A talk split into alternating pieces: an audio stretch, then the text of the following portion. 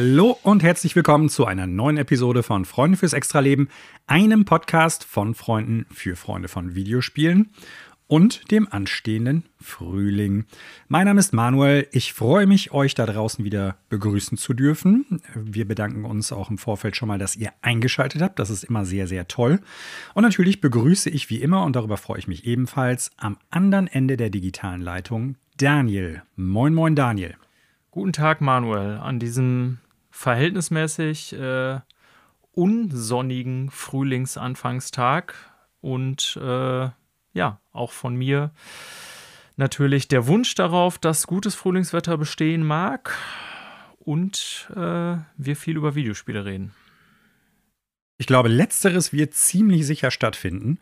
Äh, ich weiß nicht, wie das Wetter in Köln ist. Hier ist es tatsächlich relativ angenehm. Wir hatten ja lange also kein nicht total äh, sonnig, aber lange kein Wettertalk mehr am Anfang. Äh, die letzten Tage war es sehr sonnig. Äh, heute ist es überraschend äh, bewölkt und tatsächlich benetzen gerade erste Regentropfen das Fenster neben mir. hm, okay. Ich meine, im Endeffekt, äh, vielleicht verzögert sich das ja noch ein bisschen bei euch, dass es dann irgendwie etwas, etwas später wird. Aber ganz, ganz, ganz technisch betrachtet ist es ja auch so, wenn wir aufnehmen, ist es ja, glaube ich, noch nicht hundertprozentig äh, Frühling. Habe ich das jetzt vertauscht? Ich dachte heute, dann ist es vielleicht morgen. Irgendwas habe ich. Äh, Ja, das ist ja so eine, so eine fragwürdige Sache im Sinne von, ähm, welchen, welchen Frühling meinst du jetzt? Kalendarisch und so weiter und so fort. Da gibt es ja tausend unterschiedliche Sachen. Ja, ich hatte nur gehört, Ähm, dass jetzt äh, im Radio, ich hatte gehört, dass Frühlingsanfang ist. Und ich dachte, es wäre heute, wir nehmen am Sonntag auf, äh, aber ja, genau, irgendein Frühlingsanfang sollte sein. Also äh, Deswegen dachte ich, kamst du darauf. tatsächlich eigentlich mehr wegen des Wetters und weil ich wusste, dass es jetzt dieser Zeiten da so ist. Aber wie gesagt, äh, das ist dann ja immer sehr, sehr unterschiedlich. Hier ist das Wetter einigermaßen okay. In Köln ist es leider etwas bewölkt und es fisselt ein wenig, wie wir gerade gehört haben. Trotzdem bemühen wir uns, äh, eine gute Frühlingsepisode dabei zu haben. Ich glaube, das ist auch so, denn heute haben wir ein paar unterschiedliche Themen am Start, Daniel, oder? Äh, ja, das ist richtig. Ich muss aber, ich, ich habe mal eben schnell gegoogelt, Manuel, ich habe recht. Sonntag, 20. März, kalendarischer Frühlingsbeginn. Hm, okay. Weil ich glaube, der meteorologische Frühlingsbeginn ist an einem anderen Tag, aber okay. Mag sein. Ja, Ich weiß das nicht genau. Videospiele ist das Thema. Genau. Wir haben Ja, willkommen zu Freunde fürs Themen. Extraleben, einem Podcast von Freunden für Freunde von äh, Wetter und meteorologischen äh, Schnickes. Wenn ihr Lust habt, mit uns über den Frühlingsanfang äh, zu sprechen, dann könnt ihr das natürlich tun ähm, in unseren Social-Media-Kanälen, denn wir machen nichts anderes hier, als über Wetter und Klima und äh, Jahreszeiten zu sprechen. Korrekt. Schön. Äh, nebenher sprechen wir natürlich auch, wie es eben schon sagt, über Videospiele, aber das nur ganz geringfügig. Was haben wir heute? Wir haben heute ein paar kleinere Neuigkeiten. Es gab ein bisschen was, äh, ich sag mal, aus äh, zwei Studios zu berichten, in dem Fall Moon Studios, die Macher von Ori. Dann natürlich The Initiative, da gibt es auch noch Neuigkeiten. die am Quadruple Perfect A. Dark die am Perfect Dark Reboot arbeiten. Ja, ob das noch Quadruple A ist, das äh, werden wir gleich mal feststellen. Ähm, EAs Pläne um die E3 herum, obwohl die ja nicht wirklich an der E3 in den letzten Jahren teilgenommen haben. Eine Neuankündigung von Ubisoft, ein State of Play zu einem etwas kontrovers diskutierten Spiel und äh, ein paar andere Kleinigkeiten, die wir vielleicht jetzt vornweg noch besprechen werden. Ähm, Daniel, wir Ja. fangen mal mit der ganz offensichtlichen Sache an, über die wir letzte Woche schon kurz gesprochen haben. Und es steht jetzt fest, du hast definitiv einen Punkt von unseren Jahresprophezeiungen sicher, denn Elden Ring hat tatsächlich seit Veröffentlichung 12 Millionen Einheiten auf allen Plattformen abgesetzt. Und das ist tatsächlich eine Sache, die ich sehr beeindruckend finde. Also ich hätte nicht notwendigerweise damit gerechnet, dass das innerhalb eines Jahres, also dass es irgendwann stattfindet, ja, aber ich hätte nicht damit gerechnet, dass es wirklich innerhalb eines Jahres, geschweige denn innerhalb von einem knappen Monat stattfindet. Allerdings. Also der Genauigkeit halber müssten wir jetzt eigentlich noch mal schauen. Ich glaube, dass meine Prognose ja war, dass es das bestverkaufte From Software Spiel sein wird. Und da war, glaube nee, ich. du hast gesagt 10 Millionen. Ah, 10 Millionen war die genaue Zahl. Okay. Ich hatte mir das nochmal angehört, ja. Na gut. Das ähm, zweite hattest du auch gesagt, aber so hatten wir es festgehalten. Ja, okay. Weil ich meine, dass sich die 10 Millionen daran orientiert hatte, was bisher das bestverkaufte war, sprich ähm, Dark Souls 3. Also mhm. die Zahl hatte ich irgendwie, oder es waren, glaube ich, knapp über 10 Millionen oder was weiß ich was, mag auch mehr gewesen sein. Genau. Auf jeden Fall hatte ich die Zahl daran orientiert, dass ich dachte, das wäre dann ja eine ganze Menge, wenn die das schaffen innerhalb des ersten Jahres, weil Dark Souls 3 ist ja jetzt auch schon ein bisschen länger raus. Ja, ähm, ja also dass die das schaffen innerhalb eines Monats, äh, das hätte ich bei allem Optimismus tatsächlich auch nicht zu prognostizieren gewagt, in keinster Weise. Äh, das sind tatsächlich Zahlen, die äh, sehr wenige Videospiele erreichen. Das ist schon so irgendwie, keine Ahnung, äh, ja, Nintendo, äh, Cyberpunk, GTA-Niveau und so weiter. Ähm, also ich nenne mhm. jetzt Cyberpunk, weil man darf ja nicht vergessen, trotz des ähm, heute schon äh, vermaledeiten Launches, vor allen Dingen auf den alten Konsolen, hatte das Ding ja wahnsinnig hohe Vorbestellerzahlen und eigentlich beim Vorbestelldings schon sein Geld wieder reingeholt. Ja, ja. Und äh, ja, also das sind Verkaufszahlen innerhalb der ersten vier Wochen, die wir relativ selten sehen, also nur bei sehr großen Titeln. Mhm. Das äh, ist absolut richtig. Und man darf nicht vergessen, also Dark Souls 3 ähm, schon länger raus, und über die Zeit hat sich das ja 10 Millionen Mal genau. verkauft genau. mit. Ja. Ich weiß nicht genau, wie das da reingerechnet wird. Es gab ja noch mal die Fire Fates, äh, ich glaube Fire, The Fire Fates Edition oder so hieß die mit den ganzen DLC-Kram. Also noch mal so ein kleines äh, Re-Release mehr oder weniger. Da gab es noch die Trilogy. Ich weiß nicht, ob das damit reingerechnet wird. Also das Spiel hat ja schon relativ lange im Regal gestanden, als die 10 Millionen Einheiten dann abgesetzt waren. Und ja. äh, deshalb, wie gesagt, 10 Millionen innerhalb eines Jahres fand ich da schon sehr spannend, zumal Elden Ring bei allem Hype, Hype und bei allem, was man bisher gesehen hatte, durchaus ja erstmal oberflächlich so aussah, als ob es Dark Souls in der Open World wird. Ne? Und ähm, ja, beeindruckend. Ich meine, auf jeden Fall zu Recht die Einheiten abgesetzt, gar keine Frage es ist halt auch irre, wenn man sich überlegt, dass es ja in einer Phase jetzt rausgekommen ist, wo nicht wenig gute Spiele rauskamen, was ja nochmal dann das so beeindruckend macht, dass die in so kurzer Zeit so gute Verkaufszahlen hatten. Ne? Also ja. nicht zuletzt auch Horizon als zweites großes Open-World-Game in einer etablierten Marke. Das ist äh, wow. Also Gratulation an From Software und Bandai Namco. Ähm, irgendwie mehr oder weniger vieles, vielleicht sogar alles richtig gemacht. Mhm. Ja, Daniel, und du hast damit äh, auf jeden Fall deinen ersten Punkt sicher. Das ist korrekt. Ich glaube, damit wird es am Ende des Jahres auf jeden Fall spannender, weil äh, letztes Jahr war es ja so, dass es nur einen Punkt insgesamt gab und sonst null. Und ja. jetzt haben wir alle schon mindestens einen. Genau. Ja, äh, so sieht's aus. Wir haben auch weniger Prognosen gemacht, weil wir zu dritt waren. Dreimal drei äh, wird ein spannendes Rennen trotzdem äh, eine recht hohe, also eine höhere Trefferquote, wenn ja, es so nehmen Schon jetzt als letztes ja? Jahr, das stimmt, ja. ja. Ich meine, deine Frau kann das mit Sicherheit ausrechnen. Äh, die kennt sich mit Stochastik als äh, Mathematikerin ja sehr wahrscheinlich aus. Äh, bestimmt. Ich kann das nicht, aber ja. Ja, das ist so der erste Punkt.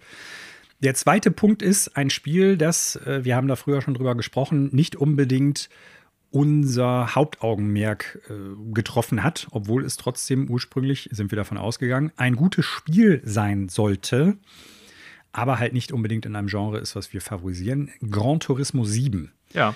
Wir hatten schon mal darüber gesprochen, dass ja zumindest die Microtransaction-Preise, nenne ich es mal, in einem, also in der Mangel eines besseren Ausdrucks, äh, horrende Preise teilweise aufgerufen haben. Wir sprachen auch über dieses seltsame System, das die fahren, dass sich die Preise in Echtgeldwährung für die einzelnen Autos an den Werten im realen Leben dieser Automodelle halt orientieren und wie irre das ist als Konzept. Ja. Äh, es gab jetzt noch etwas, Daniel, was äh, mit Sicherheit eher nicht dazu beigetragen haben dürfte, dass die Leute dieses Spiel richtig, richtig gut weiterhin finden. Ja. Ähm, ja, Gran Turismo 7 hat eine, muss man so sagen, relativ katastrophale Woche hinter sich. mhm. ich muss jetzt, äh, bevor ich damit einsteige, eigentlich das gleiche machen wie letztes Mal und äh, weise vorab mal darauf hin, dass das Spiel an sich ja sehr gut sein soll. Und ich hatte in Bezug auf unsere letzte Episode, äh, vorletzte war es, glaube ich, als wir darüber sprachen am Anfang, weil wir es ja auch ja. nicht spielen werden, hatten wir ja kurz zu Beginn mhm. darüber gesprochen. Ähm, hatte der von mir in dem Podcast, in der Episode erwähnte Volker, ein Klangkumpel von mir, sich tatsächlich nochmal bei mir gemeldet und meinte, ja, ähm, ne, also zu den Mikrotransaktionen habe ich übrigens eine etwas andere Meinung als ihr, dass das so irgendwie äh, ganz anders wäre. Da müsste ich ihn nochmal genau fragen, was damit gemeint ist. Aber äh, sein Fazit war auch, und der spielt ja echt super viel Rennspiele, dass das seiner Meinung nach das beste Racing-Game auf dem Markt derzeit sei. Mhm. Ne? Und also erstmal insofern hohes Lob, weil, wie gesagt, Volker halte ich das schon für sehr bewandert. Nicht nur, weil er selber mhm. irgendwie in der Spieleentwicklung tätig ist, sondern weil er eben auch eine Menge von dem Kram spielt und, glaube ich, ganz gut Bescheid weiß, was da so auf dem Markt ist. Ähm, das mal vorab, einfach um klarzumachen, dass ich nicht glaube, es ist ein schlechtes Spiel. Aber das Ganze läuft ja unter einer permanenten Online-Anbindung nur. Und das wusste man auch von Anfang an. Ne? Das hatte Polyphony ja irgendwie auch klar gemacht. Und bei den Mikrotransaktionen kommt ja hinzu, dass da so zwei Themen sehr umstritten sind. Das eine ist, dass es in einem Full-Price-Game überhaupt Mikrotransaktionen gibt, also dass man äh, die Sachen auch per Real Money kaufen kann. Man kann sich das ja im Game auch erspielen, ist klar, aber man kann eben auch die Abkürzung nehmen und das mit Echtgeld kaufen, mit Sony Credits oder wie auch immer die dann heißen.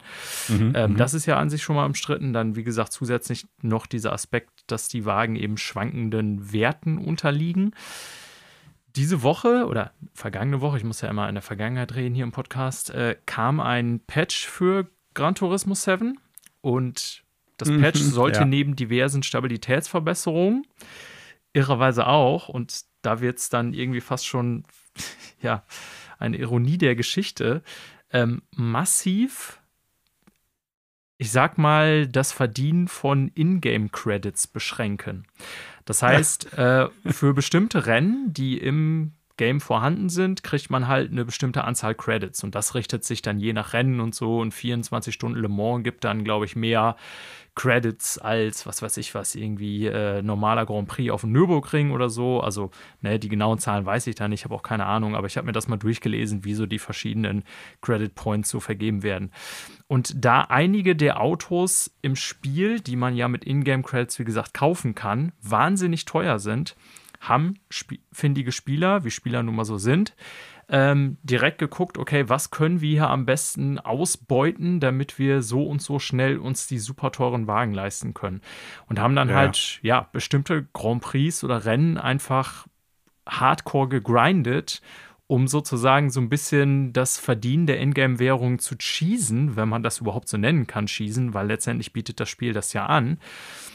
Wollte ich gerade sagen, ist ein offizielles Feature. Ja, genau. Ne? Aber äh, das gefiel Polyphony wohl nicht. Dass einige Leute das so, äh, ich sag mal, um schneller an Credits zu kommen, sehr massiv gegrindet haben. Bestimmte Grand Prix. Da gab es so Guides online, so welchen Grand Prix, Grand Prix müsst ihr äh, fahren, damit ihr am schnellsten die Credits und so für die teuren Karren zusammenbekommt. Mhm. Und deswegen hatten die mit dem Patch, was letzte Woche kommen sollte, äh, schon im Vorfeld angekündigt, dass sie die Credits, die bei einigen Grand Prix fällig werden, massiv beschneiden. Also eigentlich war es ein Downscaling bei fast allen wichtigen Rennen, was ich so gesehen habe. Ich habe mir so eine Anlistung angeguckt. Oh, ist das um, übel um überhaupt äh, sozusagen Credit zu verdienen. Im Spiel, wohlgemerkt, die, die man im Spiel verdient, nicht die, die man mit Echtgeld dann kaufen kann. Das ist, glaube ich, also die Währungs-, das Verhältnis der Echtgeldwährung zu der Endgame-Währung ist, glaube ich, unverändert geblieben, was es mm, natürlich noch mm. reizvoller macht. Und man kann sich vorstellen, wenn ich das so erzähle, dass das in der Spielerbasis schon nicht ganz so gut ankam. Ähm, jetzt kommt's. Dann kam das Patch und das Patch hat erstmal dafür gesorgt, dass sie festgestellt haben, okay, irgendwas ist hier fehlerhaft in dem Patch. Und dann war das Spiel einfach für 30 Stunden komplett offline. Und was bei Gran Turismo 7 offline heißt, ist, das ist nicht spielbar, weil es eine permanente Online-Verbindung enthält. Das heißt, auch Leute, die das zu Hause auf Disk hatten und gesagt haben, scheiß drauf, ich stelle jetzt meine PlayStation 5 eben auf Offline oder meine PlayStation 4 und spiele das dann von Disk, haben festgestellt, oh, auf der Disk ist gar kein fertiges Spiel. Ich muss eine Online-Connection haben.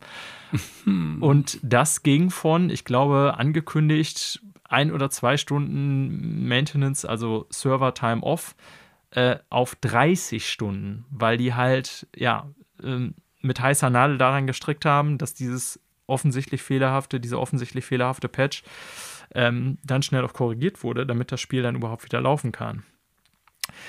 Summa summarum, Ach. man kann sich vorstellen, was für ein Shitstorm über dieses Spiel im Anschluss erging. Und da frage ich mich mittlerweile dann auch schon so, ne, also ich, ich glaube wirklich den Wertungen, dass das ein super Rennspiel ist. Und ich glaube auch Volkers Einschätzung zum Beispiel, der sich ja hier fachlich darüber geäußert hat und so weiter. Aber Puh, also ich habe irgendwie eine Meldung gesehen, das hat jetzt auf Metascore mittlerweile den niedrigsten Score sagen. aller Sony-Spiele ever, 2,5, ja. weil die Leute also der, so hart darüber abgekotzt haben. Und ich finde auch der nicht Shitstorm ganz lässt sich Der Shitstorm lässt sich in harten Zahlen ausdrücken. Ja. 2,5 von 10 Userwertung. Ja, und ganz ehrlich, also ich, ne, ich finde, also einerseits tut man dem Spiel dadurch Unrecht, das ist das Traurige, weil es ist ja an sich das Kernspiel hm, ja. wohl wirklich sehr gut. Ich sehe das anders. Nein, also ich meine Unrecht damit, was da jetzt für eine, für eine, für eine Policy betrieben wird mit diesen Mikrotransaktionen und den Always On. Okay. Das meine ich damit. Mhm. Ne? Also nicht mit ja, den Wertungen. Also von, von der Entwicklerseite aus. Genau, die versauen sich ihr eigentlich gutes Produkt selber. So, ja. Mhm. Ja, da, also, da gebe ich dir recht. So, ähm, ja, und wie gesagt, ich glaube auch, nicht ganz zu Unrecht, denn es gibt ein paar Sachen, die mich daran stören. Ich hatte mich bei Microsoft schon mal hier darüber aufgeregt. Wenn ich ein Spiel auf Scheibe kaufe, und ich bin ja wieder auf dem Trip, habe ich ja schon gesagt, mhm. erwarte ich eigentlich, dass auf der Scheibe zumindest irgendeine spielbare Version davon vorhanden ist. Wohlgemerkt, ja, ja ich habe auch Destiny im Regal stehen und mir ist klar, dass bei Destiny ohne eine Serveranbindung genau gar nichts funktioniert.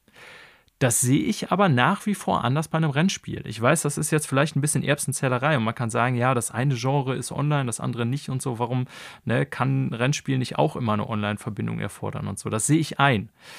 Aber ja, und man. Hm. Ja, sag mal ruhig. Ja, und man muss dazu, also wenn du diesen Vergleich anbringst, sagen, äh, Destiny hat sich da ja auch entwickelt. Es ist ja jetzt im, im Basispaket Free-to-Play.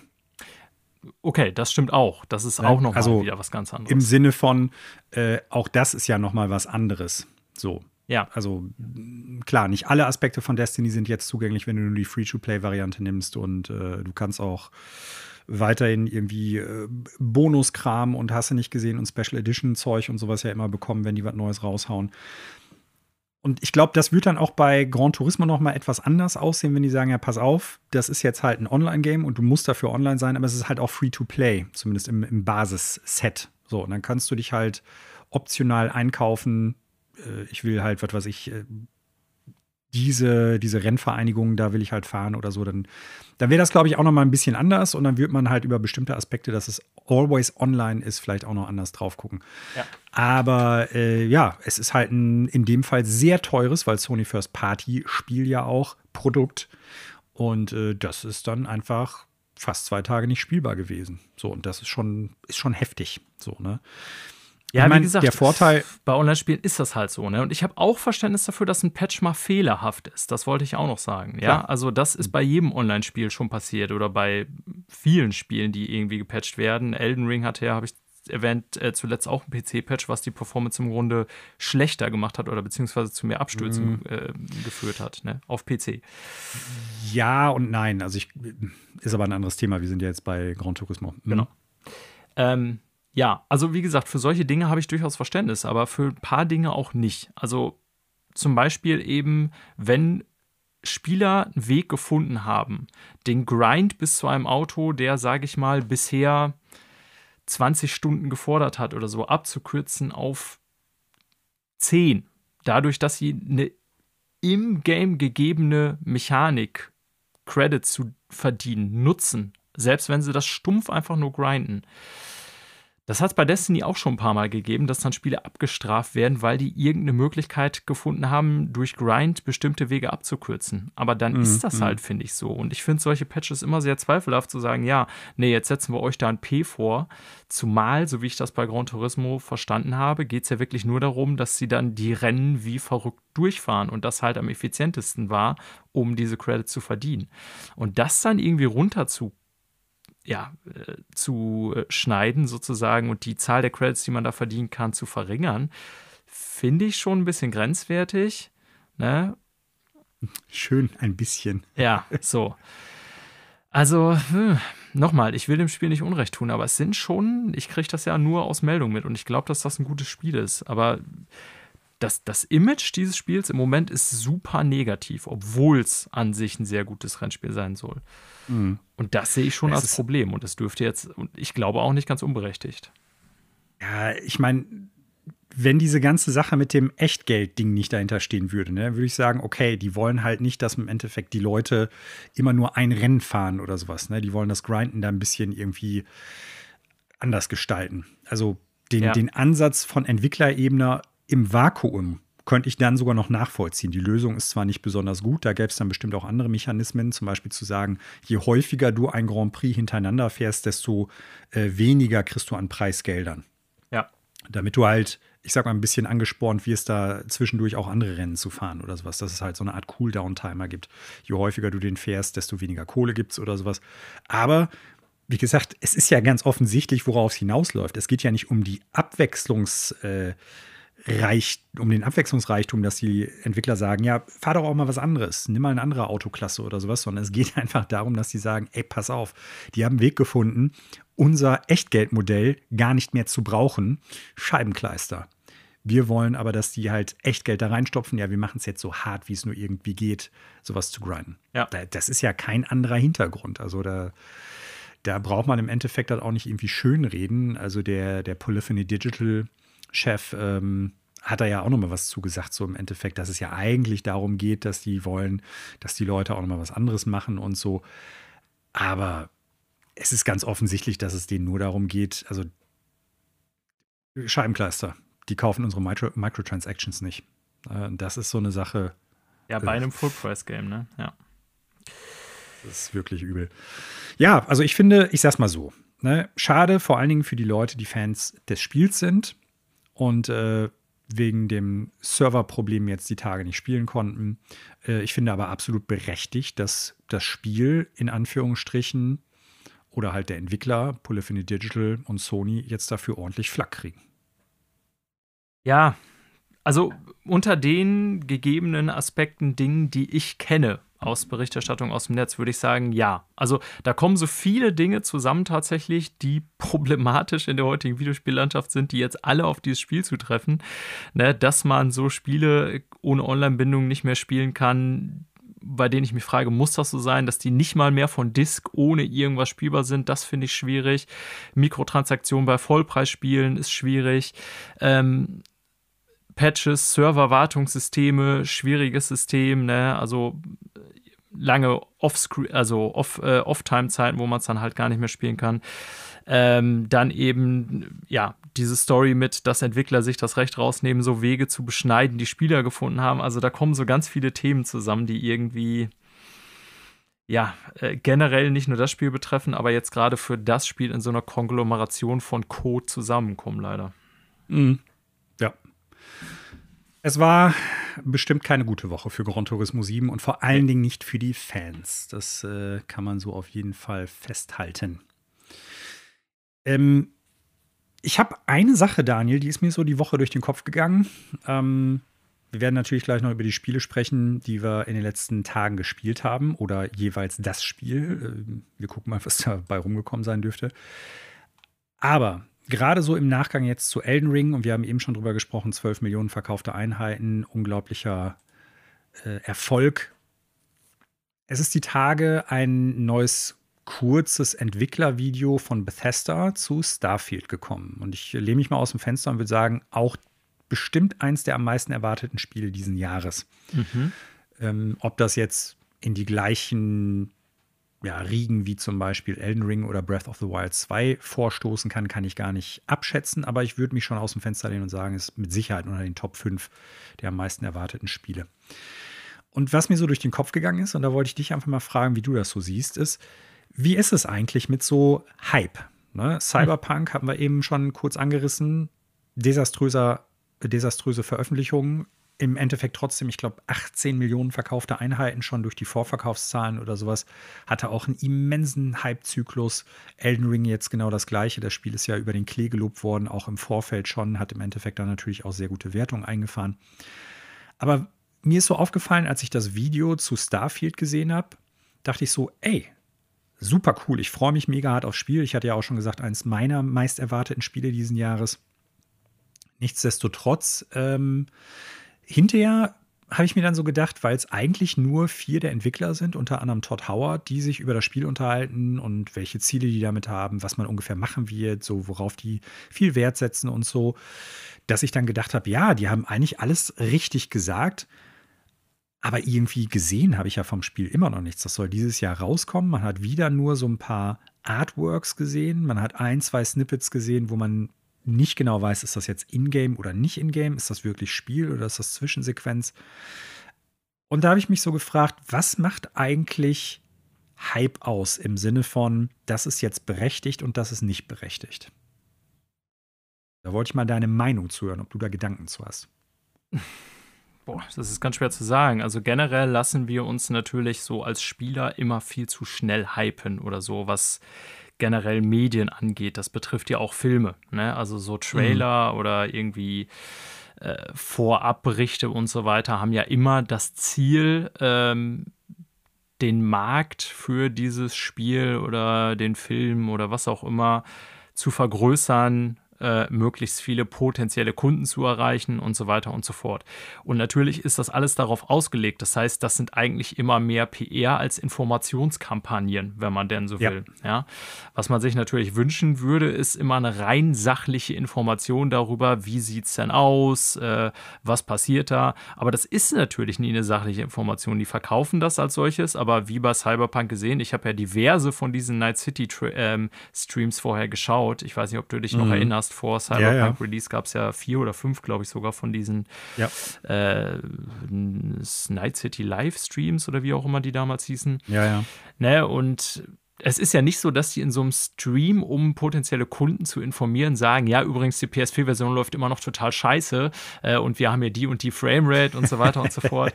Das, was sie da machen, ist ja letztendlich immer nur Hype aufbauen zu wollen. Und das haben sie auch in dem Fall ja. erfolgreich geschafft. Äh, das ist uns allen bewusst, denke ich, die ein paar Jahre sich mit dem Hobby befassen oder bewusste Konsumenten oder Kunden sind. Wie gesagt, das ist ja bei Kino das Gleiche. Trotzdem kann ich mich persönlich da manchmal auch nicht gegen erwehren, dass mich so ein Trailer dann auf einmal mega hart huckt, ne? weil er irgendwie super geschnitten ist, mir genau das zeigt, was ich sehen will oder so. Ich weiß natürlich heutzutage, dass ich immer mit einer gewissen Portion Skepsis irgendwie sozusagen im Hinterkopf mir dessen bewusst bleiben muss, dass das eben nur eine PR-Veranstaltung ist. Ähm, ja, aber ist schwierig. Also auf der einen Seite, wir alle kennen die E3-Momente, wir lieben das, wenn man irgendwie so ein, so ein kollektiver Hype ausgelöst wird und egal ob in Persona im Raum oder irgendwie man über online alle so irgendwie, ja, das wird der geilste Scheiß und so und sich drauf freuen. Auf der anderen Seite wissen unsere Gehirne eigentlich im Hinterkopf, ja, wart erstmal ab, was da kommt. Alles andere ist eh nur Schwachsinn. Das ist wie auf Weihnachten freuen. Ja, und hinterher ist es dann doch nicht gut. Oder was soll das heißen? Ja, also, also nein, also oft ist es dann ja auch gut und man hat was, worauf man sich mhm. freuen kann, aber man wird halt auch immer mal wieder massiv enttäuscht. Ne? Also jetzt nicht speziell an Weihnachten, ja. sondern generell, äh, ja. Ja, also ich glaube schon, das sind so meine Gedanken dazu gewesen, dass immer ein Unterschied ist, so, wer steckt dahinter? Ja. ja. Und es gibt so ein paar Studios, haben wir früher auch schon mal angebracht, äh, zumindest ich. Ich weiß gar nicht, kann ich für dich vielleicht nicht unbedingt da sprechen. Aber es gibt so ein paar Studios, zum Beispiel Arcane, From Software. Wenn die ein neues Spiel ankündigen, dann bin ich äh, mir relativ sicher, dass dabei was rumkommt, worauf ich auf jeden Fall Bock habe und dass ein qualitativ hochwertiges Pro Produkt dabei entsteht. Ja. Und äh, da bin ich dann, selbst wenn es ein Render-Blender-Trailer ist, ähm, also stört mich dann weniger, weil ich halt weiß, die anderen Spiele, die die letzten Jahre rausgebracht haben, waren alle so gut. Äh, da brauche ich jetzt eigentlich erstmal nicht in der Nullhypothese davon ausgehen, das Spiel wird schlecht. Andere Entwickler und eigentlich, wenn man mal so drauf guckt, gehört ja auch ein bisschen Bethesda, also das, das hauseigene Studio, nicht der Publisher dazu haben ja durchaus ein paar Spiele in der letzten Zeit rausgebracht, die dann eher so semi-gut sind. Ne? Trotzdem, Starfield freue ich mich drauf, weil es schon so lange in Entwicklung ist. Aber eigentlich, wenn man sich jetzt sowas wie Fallout 76 anguckt, müsste man sagen, ja, hm, haben die, nachdem die im Prinzip noch nichts gezeigt haben, jetzt meinen persönlichen Hype wirklich verdient? Und dann muss ich objektiv sagen, nein. Subjektiv muss ich sagen, alles, was ich bisher irgendwie gesehen oder gehört habe, wirkt auf mich super cool. Aber die haben mir definitiv noch nichts gezeigt. Verrückt. Ja. Verstehst du, was ich meine? Ja, ja, ne, klar, das ist definitiv so. Also, ja, äh, also ich habe mich ja sehr generell ausgedruckt, gerade jetzt ganz speziell bei Bethesda. Ich, Leute, die das hier schon öfter gehört haben, haben es vielleicht in Erinnerung, habe ich mich ja eher kritisch schon geäußert, auch bei meinen äh, Jahresprognosen.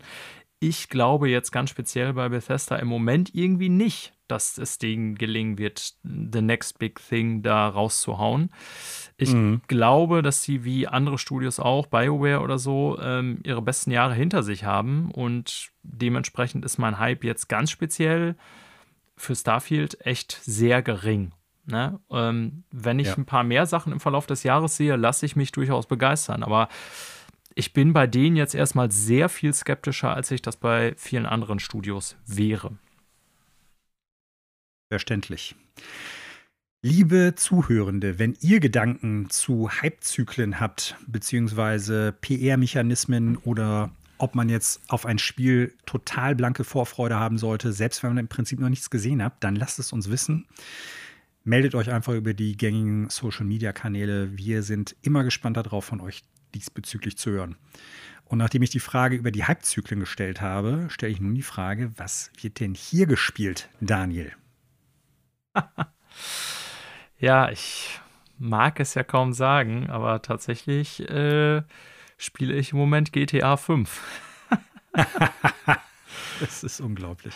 Ja, ich ach, weiß auch nicht so richtig, wie es dazu gekommen ist. Ähm, also generell, ich hatte. Überwältigung der anderen durch also ja, oder erschlagen schon. durch die anderen schon. Spiele, die alternativ da sind. Okay, Ehrlich, ja. also es ist. Hm. Keine Ahnung. Ähm, hab ich schon gedacht. Ich, ich habe letzte Woche tatsächlich auch wenig Zeit gehabt unter der Woche. Wir haben irgendwie äh, Dienstag spät abends, wie wir das oft machen, dann irgendwie noch so unseren Destiny Raid durchgezogen. Ähm, das ja war dann aber auch, glaube ich, habe irgendwie Montag meine ich irgendwie noch eine Stunde Elden Ring gespielt, das ganz spät noch. Das war es aber auch ansonsten. Und dann hatte ich irgendwie Donnerstag wieder vorm zu Bett gehen nochmal kurz PlayStation angeschmissen, hatte gar keine Zeit mehr, irgendwas zu spielen, habe aber gesehen, so ja, oder ich glaube, ich habe eine Partie PvP gemacht in Destiny irgendwas. Ich hatte auf jeden Fall wenig Zeit, habe dann gesehen, ach ja, GTA 5 wird hier beworben im PlayStation Store. Das ist ja raus, das Update. und dann habe ich das einfach mal geladen und das ist tatsächlich dann ja so, du startest GTA 5 als, also, ja, wie soll ich sagen? Ich fange mal vorne an. Also, um das zu finden, kannst du nicht einfach deine GTA 4 Disc reinwerfen, die ich ja habe. Ach, äh, GTA 5 Disc von der PlayStation 4. So, mein Gott. Ähm, ja. Genau, die kannst du nicht einfach reinwerfen und dann irgendwie das Update da für PS5 laden oder so, sondern, sondern das ist ein separates Produkt.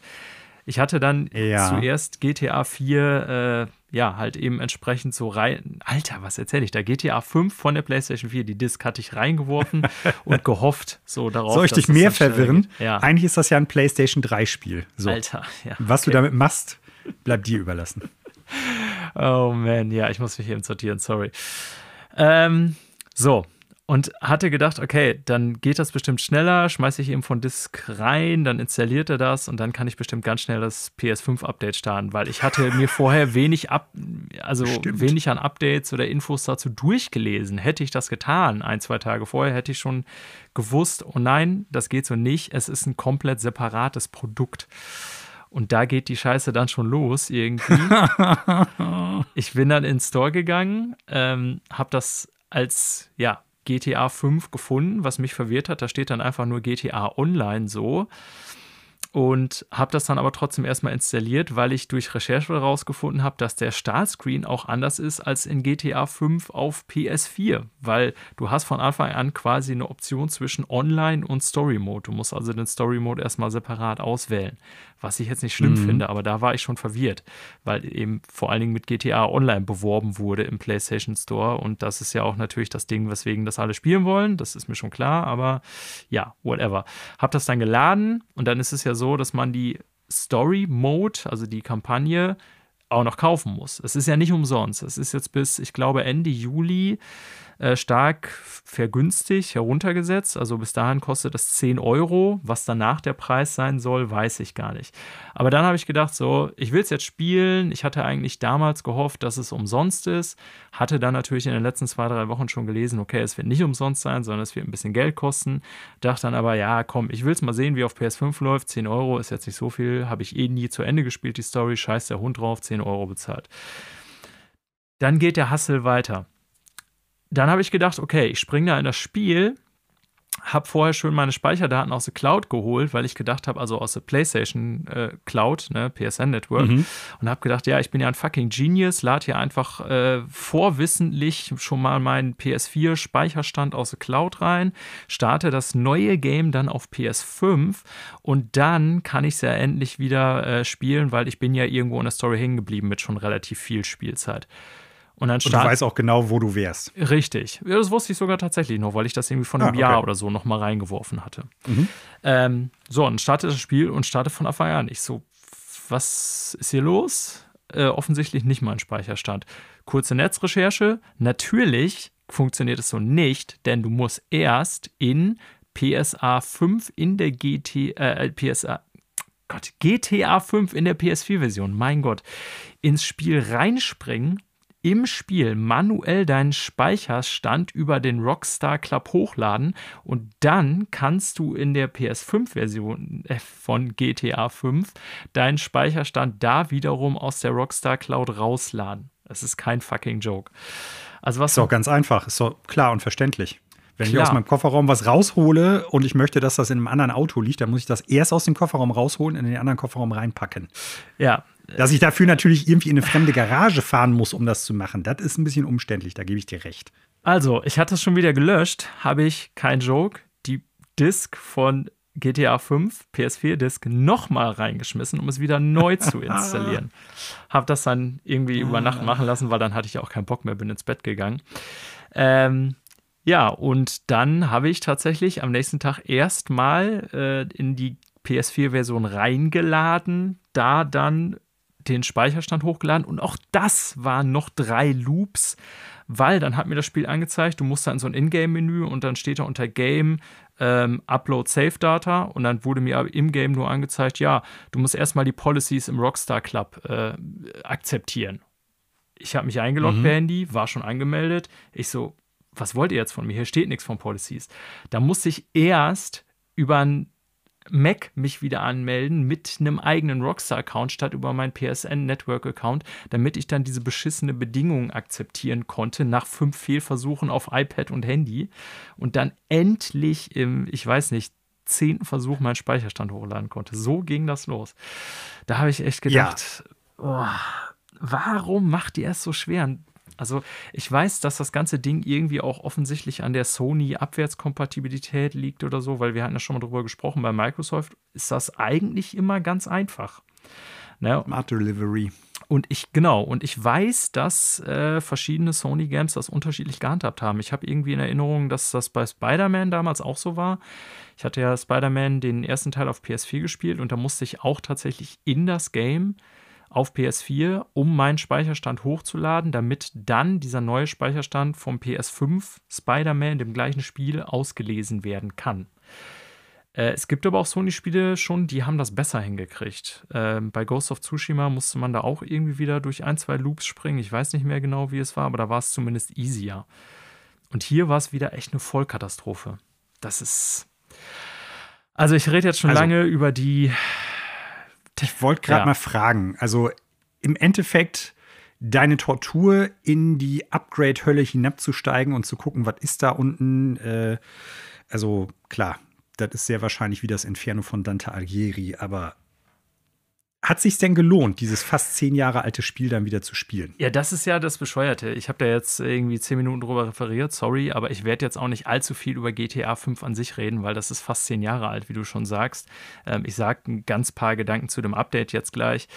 Ähm, ne, aber ich wollte diesen Prozess trotzdem mal hier beschreiben, nicht nur der Unterhaltung wegen, sondern weil ich es irgendwie bescheuert finde, dass ich da ein, zwei Stunden investieren musste, um das überhaupt spielen zu können. Äh, dann bin ich aber irgendwie, und das ist das ah. Komische, jetzt kommen wir mal zum Spiel, echt drin hängen geblieben. Weil was macht man, wenn man irgendwie zwei riesige Open-World-Games, die super äh, bewertet sind und alle Welt drüber redet, auf der Festplatte hat, nämlich mit äh, Elden Ring und Horizon Forbidden West. Man spielt ein zehn Jahre altes Open-World-Spiel und komischerweise, gestern und vorgestern hatte ich ein bisschen Zeit zum Zocken, bin ich dann darauf hängen geblieben, dieses beknackte Spiel zu spielen, weil ich da irgendwie mehr Bock drauf hatte als auf Elden Ring. Und ich weiß nicht so richtig, was in meinem Gehirn passiert ist, dass das so war, aber es ist so. Mhm. Ähm, ich weiß nicht, ob das bei Elden Ring auch daran lag. Wie gesagt, ich habe nichts an Elden Ring auszusetzen, gar nichts. Also abgesehen von diesen kleinen technischen äh, Hiccups, aber ähm, irgendwie vielleicht, weil es dieser leichtere Ton war oder ich ja. neugierig war. Ich glaube, dass es so ein bisschen im, der Kontrast zu Elden Ring war auch von der Stimmung, wo, wo ich dann irgendwie dachte so, okay, ich bleibe da jetzt bei und mach mal GTA-Sachen, die man halt bei GTA so macht, irgendwie äh, Passanten über den Haufen fahren, äh, keine Ahnung, Leute verprügeln, äh, mal nach Regeln fahren, mal eher nicht nach Regeln fahren und so weiter und so fort. Also, ja, ich meine, sagen wir mal, ja. sagen wir mal ehrlich, abgesehen vom Missionsdesign, das äh, auch immer noch bei Red Dead Redemption 2 Rockstar-mäßig total altbacken und völlig überholt ist. Das wäre einer der wenigen Punkte, die ich sagen wollte, ja. So, ne, ähm, das Spiel ist ja genau die Antithese von, wenn man es so nimmt, von sowas wie den From Software Games. Da ist ja Absolut. nichts bestrafend drin. Gar nichts. Da ist auch kein, da ist, und das ist ja aber auch, glaube ich, das, warum sich dieses Spiel 140 Millionen Mal verkauft hat und Elden Ring selbst wenn äh, das Spiel sich weiterhin gut verkauft, ich sag mal 15 Millionen oder 20 Millionen Mal äh, und nicht weiterverkaufen wird. Da ist ja keine Anforderung drin vor dem, vor dem Hintergrund. Ja, ne? das ist total krass. Und ich, ich glaube, dass ich deswegen auch ein bisschen. Ich will damit nicht sagen, dass das Spiel nicht schwere Passagen hat. Nee, nee, das stimmt. Das, man, man stirbt auch immer wieder. Sondern die, die Art und Weise, wie man mit dem Spiel interagiert, ist eine komplett andere, auch wenn beides Open-World-Games sind. Genau, und das ist sehr interessant, dass du das so schreibst. Da könnte man jetzt hier quasi schon auf so eine äh, psychokognitive Ebene kommen. Ich glaube, dass mein Gehirn einfach nach der Arbeitswoche irgendwie Urlaub haben wollte und ja. ich dann deswegen nicht Elden Ring gespielt habe, sondern stattdessen das. Ähm, und ja, also wie gesagt, ich werde über das Spiel jetzt hier nicht lang und breit reden, weil das ist zehn Jahre alt, das hat sich 140 Millionen Mal verkauft es ist eher im Vergleich interessant, weil du hast einen Aspekt schon angesprochen. Ich habe echt direkt gedacht, das Quest-Design ist äh, eigentlich total Banane, nach wie vor bei Rockstar Games. Also, ich will nicht sagen, dass die Schreibe schlecht ist, ne? Da scheiden sich ja die Geister. Natürlich soll GTA auch so ein ja, diesen, diesen Satire-Ton und so haben. Red Dead ist ja schon was anderes von seiner Tonart her, ne? ja. aber an sich von der Schreibe her würde ich den ähm, Hausers oder speziell einem, ich glaube, Dan war es vor allen Dingen schon zuschreiben, dass es im Bereich Videospiele deutlich schlechtere Schreibe gibt. So, ne? Also ja.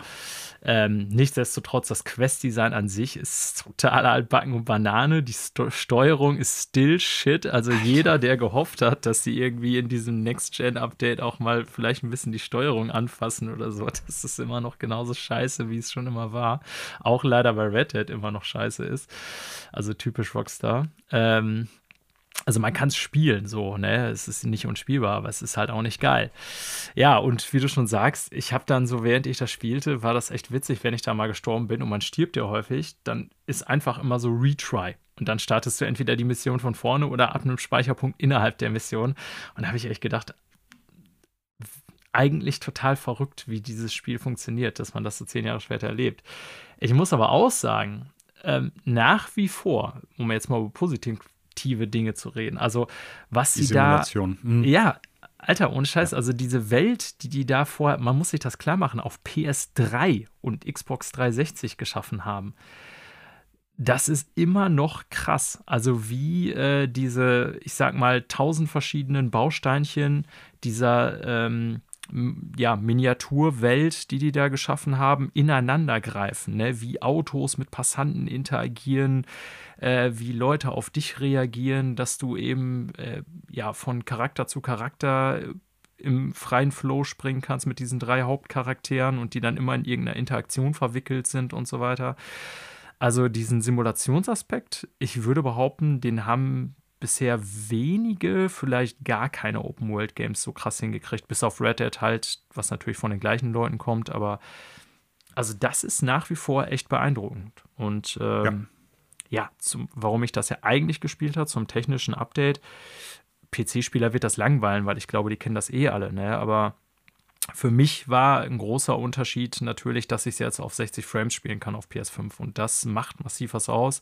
Ich spiele in diesem Performance Raytracing Modus, ähm, wo man halt, ich sag mal so, ja, so ein bisschen Raytracing mit drin hat, nicht ganz irgendwie nativ 4K, sondern so Upscaling, dafür aber ein 60 Rahmen, also diese, ich sag mal, Kon äh, Kompromisslösungen, die mehrere Spiele mittlerweile bieten. Ne? Es gibt auch so, mhm. so, so einen Fidelity-Mode, heißt der, glaube ich, also der maximale Grafikpracht dann aber mit 30 Frames macht.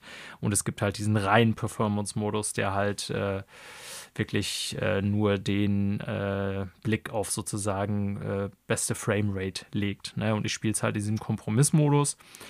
Und also man sieht, dass das ganze Ding irgendwie zehn Jahre alt ist, auch wenn es natürlich massiv aufgebohrt ist, ne? aber so an bestimmten Texturen und so sieht man das einfach. Äh, aber auch da grafisch durchaus ein paar beeindruckende Dinge, Dinge drin. Also Depth of Field zum Beispiel, so in bestimmten Momenten, ist echt immer noch krass in dem Spiel. Ähm, ja, also Animation ist so alles geht so, sage ich mal. Ist jetzt nicht mehr top-notch, aber es ist schon immer noch gut zeigbar. Und jetzt so mit den neuen Lichteffekten und so ein bisschen alles aufpoliert, das sieht schon echt noch sehr schick aus, das muss man sagen. Ja, war eine ja. interessante Erfahrung. Und jetzt habe ich viel geredet über ein Spiel, was zehn Jahre alt ist, ähm, dass ich tatsächlich so, ich glaube, seit Donnerstag jetzt irgendwie sechs Stunden oder so gespielt habe. Und irgendwie bin ich daran hängen geblieben, statt Elden Ring weiterzuspielen. Ein bisschen crazy.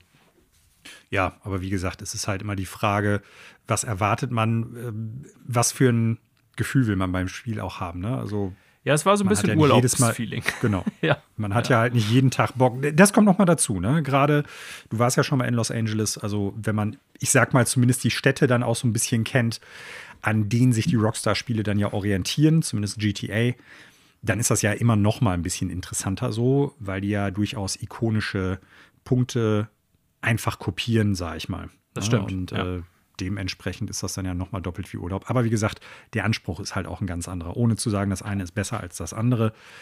Aber dass man dann sagt, ey, ich hatte einen harten Arbeitstag und dann will ich nicht irgendwie an einem Boss in Elden Ring hängen bleiben und äh, anderthalb Stunden auf den Beutel kriegen und schlussendlich dann doch nicht den Boss geschafft haben. In GTA fährst du dann einfach, was weiß ich, durch die Pampa oder äh, ja, machst irgendwie eine Mission oder sowas. Genau, machst halt irgendwie eine dumme Nebenmission, so. die total ja. belanglos ist, aber irgendwie witzig, wenn du ein paar Tiere abknallst genau. oder so, ja das stimmt. Also, ja. Ja, das zu meiner Zockzeit diese Woche. GTA und ja. ein bisschen Destiny 2. Verrückt, aber was soll ich sagen? Ist halt so. Ja, ich habe tatsächlich zwei neue Spiele hier liegen, die immer noch eingepackt sind. Weil du dich immer noch nicht von Elden Ring lösen kannst. Ja, weil ich Elden Ring auch noch lange nicht durch habe. Also es das Spiel ist einfach riesengroß. Klar, man kann jetzt im Endeffekt hingehen und sagen, ich pearl das durch. Und äh, witzigerweise glaube ich, da bin ich aber vorsichtig, weil ich tatsächlich mich nicht spoilern lasse, auch wenn ich irgendwie nicht ganz sicher bin, wie ich bei einer Quest weiterkomme oder wo irgendwie was ist oder so. Ich habe bisher noch nicht nachgeguckt im Internet, außer jetzt die großen Patch Notes zu äh, dem letzten Update, wo das Internet ja auch ein bisschen steil gegangen ist und da will ich gleich kurz drauf zu sprechen kommen. Ähm, ich glaube, es gibt tatsächlich noch eine weitere Möglichkeit, die quasi das Hauptziel der Elden Lord zu werden, zu äh, schaffen, ohne dass man die ganzen Gegner besiegt. Also die, die Hauptbosse des Spiels. Aber da bin ich noch nicht äh, hundertprozentig weiter. Da muss ich mal gucken, wie ich in einem Areal noch weiterkomme. Da will ich auch nicht zu viel zu sagen, um Leute nicht zu spoilern, die das ähnlich angehen wie ich. Das Spiel ist weiterhin riesengroß. Es fallen mir immer wieder unglaublich viele Sachen auf, die einfach klasse sind, gerade so Quality of Life Verbesserungen und sowas alles ähm, im Vergleich zu den alten Dark Souls Spielen oder From Software allgemein. Ähm, wir hatten letzte Woche schon darüber gesprochen, dass wir eigentlich ja planen, auch einen Spoilercast nochmal zu machen. Ich werde sehr wahrscheinlich bis zu diesem Zeitpunkt das Spiel noch nicht durchhaben, aber werde trotzdem über, ich vermute mal bis dahin 100 äh, Stunden plus des Spiels berichten können. ähm, ja, das Spiel äh, nimmt aber meine Zeit weiter in Anspruch und deshalb liegen Disco Elysium, äh, The Final Cut für Switch und Triangle Strategy gerade noch ein bisschen auf der Halde, ja. auf die ich auch super Bock habe. Aber das ist jetzt tatsächlich so ein Spiel, ähm, also in dem Fall Elden Ring, das möchte ich jetzt nicht quasi liegen lassen, um ein anderes 20- bis 40-stündiges Spiel zu zocken und dann wieder einzusteigen, weil sonst ist man gerade beim Spiel, was so abstrafend ist, etwas raus. Mhm. Äh, deshalb wird es noch ein bisschen dauern. Und die nächsten beiden Spiele stehen schon in den Startlöchern. In der kommenden Woche kommen ja Kirby und nochmal Ghostwire Tokyo. Liebe Zuhörende, bitte nehmt es mir nicht übel, aber da priorisiere ich ganz klar. Und ähm, ihr werdet bestimmt was zu den anderen Spielen noch hören, aber es dauert noch. Jupp. Ja, also ich bin ultra weit weg davon, Elden Ring immer zu beenden, ne, wie du weißt. Ähm, also ich bin gespannt. Wir sind ja, wir nehmen am Sonntag auf. Morgen kommen die ersten Wertungen zu Ghostwire Tokyo. Morgen kommt übrigens auch das Returnal-Update. Returnal habe ich mir schon runtergeladen. Ich frage mich, ob dann mit dem neuen Mode da das nächste Spiel ansteht, was mich nur ablenkt, davon Elden Ring weiterzuspielen. Keine Ahnung. Ich gebe da keine Prognosen mehr ab, was ich wann, in welchem Maß, wie weiterspiele. Das Gute ist, jetzt so in den nächsten zwei Monaten fällt mir kein Spiel so direkt ins Auge, was ich unbedingt spielen muss zu äh, Release. Und deswegen bin ich ganz optimistisch, dass ich hier und da nochmal Elden Ring und Horizon anwerfen werde. Ja. Äh, was ich eben noch sagen wollte, es gab ein großes Update zu Elden Ring und oh ja. ich weiß nicht, ob du das mitgekriegt hast. Das berichte mal was von. Ich hätte nämlich noch eine Frage, aber vielleicht kommst du da jetzt gleich schon drauf. Ja, also es gibt natürlich so ein paar allgemeine Sachen, die total klasse sind. Ähm, es gibt jetzt ein Update zur Karte, dass NPCs, die man getroffen hat, auch auf der Karte automatisch eingezeichnet sind. Äh, es gibt keinen Questlog oder so, aber dass man zumindest weiß, da ist ein Händler, da ist irgendwie äh, ein anderer NPC, den ich getroffen habe. Die stehen dann halt auch tatsächlich eingezeichnet da. Vorher musste man das immer selber machen. Ist jetzt nichts, was das Spiel irgendwie total äh, revolutioniert oder sowas, aber es ist schon einfacher. Ähm, auf einer positiven Ebene. Also das ist eine, eine, gute Verbesserung. Dann haben sie noch ein paar Sachen verändert, dass äh, du frühzeitig im Spiel noch ein paar Upgrade-Materialien bei bestimmten Händlern kaufen kannst und so. Und, äh, und das ist jetzt das viel größere Ding, ein paar Updates zu ähm, bestimmten Fähigkeiten und Waffen. Und da geht das Internet gerade so ein bisschen steil, habe ich den Eindruck, weil was mir nicht bewusst war, dadurch, dass ich mich halt mit dem Meta und äh, dem ganzen Kram so nicht auseinandergesetzt habe, weil ich ja nicht gespoilert werden möchte. Es gibt wohl so zwei, drei Fähigkeiten. Ähm, ich glaube, Horfrost Stomp heißt das eine Ding und so ein paar äh, Waffen, die wohl so scheinbar gut oder OP waren, dass Leute das äh, die ganze Zeit genutzt haben. Und äh, da gab es jetzt, wie man halt neudeutsch sagt, einige Nerves. Ne? Also, dass hm. die Sachen schwächer gemacht worden sind. Und da gehen die Leute jetzt halt ziemlich steil und sagen so, boah, wie soll ich das Spiel denn jetzt noch schaffen? Ich habe doch die ganze Zeit meinen Charakter darauf ausgelegt und sowas alles. Und da gibt es so ein bisschen die gemäßigteren Töne, die sagen, ja, pass auf, also ist jetzt nicht mehr so stark wie vorher, aber es gibt erstens noch Alternativen. Zweitens, es ist immer noch ein saugutes Item, nur halt nicht mehr so OP, wie es vorher war. Da gibt es unter anderem so einen Spirit äh, Summon, den Mimic, der im Prinzip eine Kopie deines Charakters erstellt ja, und der kämpft ich. dann mit dir. Ja. Ne? Und äh, das sind zum Glück alle Sachen, die so für mich jetzt irgendwie im Spiel gar nicht relevant waren. Die habe ich auch nicht genutzt, aber scheinbar die Leute nervt das so hart, dass sie da tatsächlich echt sehr steil drauf gehen. Ja. ja. Kann ich irgendwie Ganz verstehen, aber also ist ja immer die Frage so, ne, wenn so jemand ein Spiel released hat, gerade so ein Spiel, was ja trotz der Online-Connection ich sag mal, im weitesten Sinne ein Singleplayer-Spiel ist, ne? ob man da dann im Nachhinein noch irgendwie ähm, Balancing-Patches machen sollte, ob das cool ist oder nicht, oder auch einfach so bestimmte Sachen broken bleiben können, weil klar ist, ja. bei so einem Spiel, wo, keine Ahnung, es weiß nicht, hunderte verschiedene Ausrüstungsgegenstände gibt, plus Magie, plus Summons, ähm, das wird nie hundertprozentig balanced sein. Ne? Das weiß ich von Destiny sehr gut. Es gibt in jeder Phase von Destiny gab es immer eine sogenannte Meta, wo dann irgendwas total broken ist, irgendwas mhm. total schwach, irgendwas total gut. Und das wirst du bei solchen das Spielen berühmt berüchtigte Yalla-Horn. Genau, richtig. So und das wirst du in solchen Spielen immer haben. Bei Online-Spielen ist es sowieso gang und gäbe, dass es dann auch ja gepatcht wird, genervt wird, gebufft wird, was das Zeug hält. Bei solchen Games ist das natürlich eher unüblich. Ne? Jeder weiß ja auch, dass zum Beispiel bei Demon's Souls haben wir darüber geredet, Magie im Verhältnis sehr viel stärker ist, würde ich jetzt so behaupten, so aus mhm. meiner Spielerfahrung. Und ich glaube, du hattest das damals auch gesagt. Das haben sie, glaube ich, auch nicht geändert. Ähm, ja, also keine Ahnung. Ich bin da eher kein, äh, ich sag mal, Feind von, dass der Entwickler auch im Nachhinein sagen kann, ey, wir ändern das jetzt nochmal, weil das war irgendwie nicht balanced genug. Also ich finde, das ist okay, mhm. wenn Entwickler das machen. Ja, also was man natürlich nicht vergessen darf, ist auch, Elden Ring ist ja ein Multiplayer-Spiel. Ja, ich sage ja, deswegen primär ja. natürlich wird es als Singleplayer-Spiel wahrgenommen, aber es hat ja schon einen Multiplayer-Aspekt, der auch nicht zu vernachlässigen ist.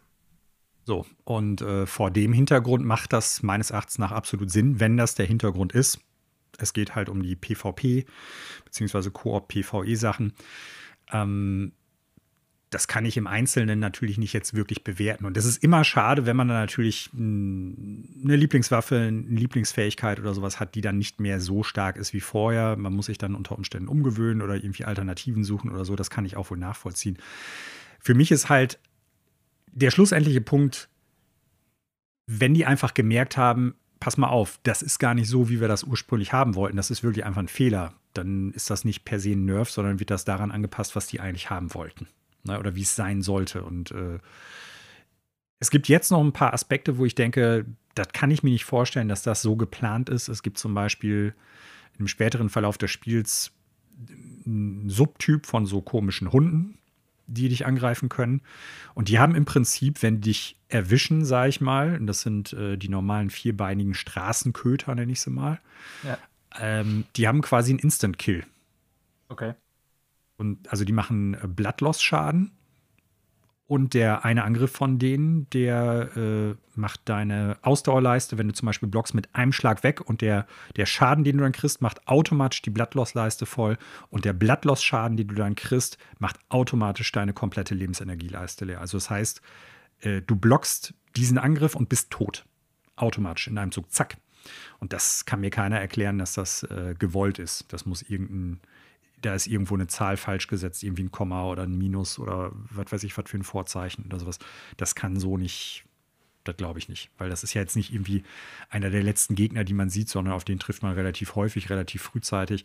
Und die anderen Angriffe von denen, die machen halt nichts, was auch nur im Ansatz so viel Schaden oder Blattloss macht. Also es ist total irre.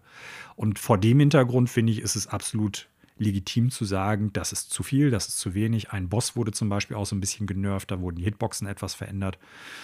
Ähm, es gibt bei Bloodborne zum Beispiel ähm, einen sehr berühmt berüchtigten Boss auch, ähm, Ebrietas, äh, Tochter des Kosmos, die ein, zwei Hitboxen hat, wo Leute tatsächlich in die Game-Files reingeguckt haben und dann gesehen haben, dass so das, das Rig, mit den Hitboxen einfach nicht richtig ist für den Angriff. Das heißt, du wirst getroffen, obwohl die Animation nicht mal im Ansatz bei dir ist. Und mhm. Leute, die Monster Hunter gespielt haben, die wissen das auch. Sowas gibt es immer mal wieder. Ähm, das ist halt gerade bei so abstrafenden Spielen, finde ich, absolut wichtig, da nochmal drauf zu gucken. Ob das jetzt auf Items oder ähnliches ausgelegt sein muss, ist bestimmt streitbar. Aber es ist ganz interessant zu lesen, sagen wir es mal so.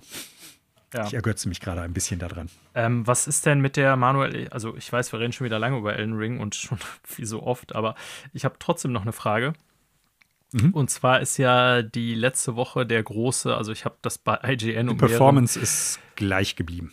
Äh, achso, nee, ich meinte das ist gar nicht bezogen auf den Patch, aber ich habe bei IGN und GameSpot und mehreren großen äh, Outlets gelesen, dass ein äh, Spieler entdeckt hat, dass man äh, unsichtbare Wände, die es ja schon immer gab, oder versteckte Wände, oder wie soll ich sie nennen, also bei From Software Games. Da war das sonst mhm. immer so, wenn man einmal draufgeschlagen hat, erinnere mich auch bei Demon's Souls, war das so, dann lösen die sich halt auf. Und dann gab es auch immer diese Online-Hinweise hier, Hit Wall with a Sword oder so, ne? Dann wusstest du, ja, okay, ja. da ist eine versteckte Wand. Und jetzt hat wohl jemand entdeckt, ja, bei Elden Ring, dass es äh, auch da solche Wände gibt, aber man die, was war jetzt die Zahl, ich weiß gar nicht, 50 Mal oder so anschlagen muss und dann ist die verschwunden. Hast du es noch nicht gesehen? Ah, ist mir neu, habe ich noch nichts von Ach, krass. Kann durchaus okay. sein. Äh, ja, ich weiß jetzt nicht, okay, sorry, ich weiß jetzt nicht, da wollte ich nicht spoilen, äh, was und in welcher Situation das war, aber das hatten mehrere große Gaming-Publications diese Woche berichtet und ich hatte auch auf Twitter gesehen, wie irgendwie Leute den Verstand verloren haben und meinten so, okay, jetzt geht's erst richtig los, jetzt wird's sick. Und weil ich habe in diesem Video gesehen, da hat ein Typ wirklich 50 Mal auf so eine Wand eingekloppt und dann öffnete sich diese Wand und dann ging dahinter so ein ganzer Thronsaal auf, wo irgendwie so Charaktere saßen und so. Das war total weird. Ich habe es auch nur kurz gesehen. Und da dachte ich, ob du mitgekriegt hättest, dass das jetzt irgendwie, ob das im Spiel jetzt bei der Spielerschaft äh, was ausgelöst hat, dass Leute da wirklich irre Sachen entdeckt hätten oder nicht oder halt alle Leute jetzt Wände abkloppen. Ich habe das da nicht weiterverfolgt, deswegen wollte ich dich fragen, aber offensichtlich ist dir das auch entgangen. Mm, das ist mir entgangen. Wie gesagt, ich versuche da auch so wenig äh, wie möglich von irgendwie mitzukriegen, was Wollte dich auch nicht spoilern, so. sorry. Nö, ist alles gut. Ähm, ich gucke mal schnell jetzt darüber, in der Hoffnung, dass ich jetzt nichts irgendwie mitkriege, was mich halt wirklich nachhaltig beim Spiel spoilert. Ähm, es scheint wohl eine Wand zu geben, wo das halt bisher so ist. Genau. Also wobei auch da natürlich die, ja, wobei auch da die Frage ist, sind andere Wände da noch nicht Richtig. Und entdeckt das? Das wäre eigentlich meine Frage, ja ob, ob, du da genaueres ja. weißt, weil ich hatte nur dieses eine Video gesehen und das war wohl die ursprüngliche Entdeckung. Und kann natürlich sein, dass das jetzt wirklich nur diese eine Wand, diese eine Spielumgebung ist, wo man dann da irgendwie einen geheimen Gang freischalten konnte. Aber es kann, und das kann ich mir bei dem ähm, Crazy Dude vorstellen, natürlich auch sein, dass der davon irgendwie 10, 20 Stück ins Spiel eingebaut hat und ob Leute da jetzt schon äh, Neues gefunden haben oder so. Aber ja, weißt du auch nicht, äh, werden wir dann in Zukunft mal darüber berichten, weil ich bin mir sicher, es gibt jetzt eine Menge Elden Ring-Spieler, die so ziemlich jede existente Wand im Spiel erstmal abklopfen werden. So wie sich hier liest, weil halt auch wieder dieser typische äh, Sound dann kommt, ne, wenn du eine Illusionary Wall, Wall kaputt machst, dann kommt normalerweise bei den Souls-Spielen dann immer so ein besonderer Sound, so und dann ist die halt weg. Und dass die halt auch wieder auftaucht, klingt eher, als ob die da, als ob das ein Bug ist, wo die dieser Wand irgendwie sowas wie eine, ja, einen Hit-Counter oder so versehentlich zugelegt haben oder so. Okay. Keine Ahnung. Ja. Kann ich jetzt noch nicht wirklich was zu sagen, aber ja, es gibt ja, es gibt ja ein paar, äh, ich sag mal, Leute in der Streaming-Community der Souls-Spiele und auch äh, YouTuber, die sich mit nichts anderem auseinandersetzen, als was ist eigentlich noch in den Spielfiles drin, was gibt es noch an Geheimnissen, die irgendwie nicht entdeckt worden sind oder Sachen, die im Gamecode drin sind, aber halt nicht im Spiel wirklich auftauchen oder sowas. Ich habe gelesen, aber es, alle gibt, Sachen es gibt eine Unterhose als Ausrüstungsgegenstand, die man im Spiel aber nicht kriegen kann, aber die in den Files drin ist. sowas zum Beispiel. Ne? Also das gab es bei allen Spielen bisher. Das sind aber Sachen, damit setze ich mich erst auseinander, wenn ich das Gefühl habe, ich habe jetzt alles das, was ich wirklich erkunden und erkennen konnte, irgendwie selber entdeckt und danach gucke ich dann, was habe ich noch verpasst und danach gucke ich dann erst, was finden Leute noch raus, irgendwie, wenn die den Quellcode und den ganzen anderen Kram sich angucken. Also das, äh, das dauert noch, bis ich mich damit auseinandersetzen werde. Ne? Aber ich kann dir nichts Konkretes dazu sagen, außer dass das, was ich mir jetzt gerade hier in der Schneller durchgelesen habe, eher für mich darauf hinweist, äh, es könnte auch einfach ein Fehler sein. Okay. Klar. Ja, ja der Typ ist halt so verrückt, es kann auch sein, dass der gesagt hat, ey, wir bauen mal einfach zehn von diesen Wänden ein. Oder vielleicht auch nur eine und jetzt kloppen alle Leute irgendwo überall drauf und der Typ sitzt zu Hause irgendwo und äh, dreht Däumchen und lacht sich ein ins Fäustchen. Das kann auch sein. Ja. Genug Elden Ring für heute. Ich würde auch sagen. Ja, und dann gucken wir noch mal auf ein paar Neuigkeiten aus der Videospielbranche. Machen wir. Als erstes möchten wir heute darüber sprechen, dass es leider wieder ein Studio gibt, das dadurch aufgefallen ist, dass es eine sehr ungute Arbeitskultur pflegt und sehr schlechte Stimmung teilweise, gerade von den Chefs dieses Studios verbreitet wird. In diesem Fall kommt es allerdings von einem kleineren Studio, was eher ungewöhnlich ist, weil oftmals haben wir ja schon davon berichtet, dass so gerade Indie-Studios eher alternative Hierarchien fahren unterschiedliche Werte darauf legen, wie ein Studio geführt wird und oftmals auch aus Leuten besteht, die sich gerade von den großen Studios abgesetzt haben, damit die halt in einem anderen Kontext arbeiten können, was ein bisschen freundlicher für die Arbeitnehmenden ist. Es geht um die Moon, um Moon Studios, die Entwickler der Ori-Serie. Und äh, da gab es jetzt äh, die vergangenen Tage einen Artikel von VentureBeat von äh, Dean Takashi, die mit ehemaligen und auch aktuellen Mitarbeitenden dort gesprochen haben. Und das Ganze zeichnet ein etwas anderes Bild als die Spiele, die dieses Studio bisher herausgebracht hat, sprich Ori and the Will of the Wisps und Ori and the Blind Forest, die ja eigentlich dafür bekannt sind, dass das sehr emotionale und schöne Spiele sind im weitesten Sinne. Und äh, ich weiß nicht, hast du den Artikel komplett lesen können? Weil ich war überrascht, wie lang der ist. Äh, ja, tatsächlich habe ich ihn in Gänze gelesen und ich äh, auch, ja, aber ja, er zeichnet kein besonders gutes Bild, vor allen Dingen der beiden Gründer dieses Studios, nein, nicht nur vor allen Dingen, sondern nur eigentlich dieser äh, der, der, beiden, Gründer Chefs. und Chefs des Studios. Ne? Und ja. Äh, ja, das, ähm, also wir werden jetzt, denke ich, auf so ein, nicht auf jedes Detail, aber so auf die grundsätzlichen Züge dessen, was da beschrieben wird, ja eingehen. Ähm, ja, also ich war auch überrascht, sage ich mal, wie eindeutig das dann da alles beschrieben wurde. Nochmal, es ist wiederum hier ein Bericht von Mitarbeitern und Ex-Mitarbeitern, die äh, nicht alle Mitarbeiter sozusagen darstellen, ne? aber also will sagen, es ist hier wieder eine bestimmte Anzahl eben von Leuten, die in dem Studio gearbeitet haben, die sich hier äußern und Meinungen können ja auch auseinandergehen über den Umgang miteinander und über Kommunikation und so weiter. Aber das Bild, was hier gezeichnet wird, ist, würde ich sagen, erstmal relativ schlecht.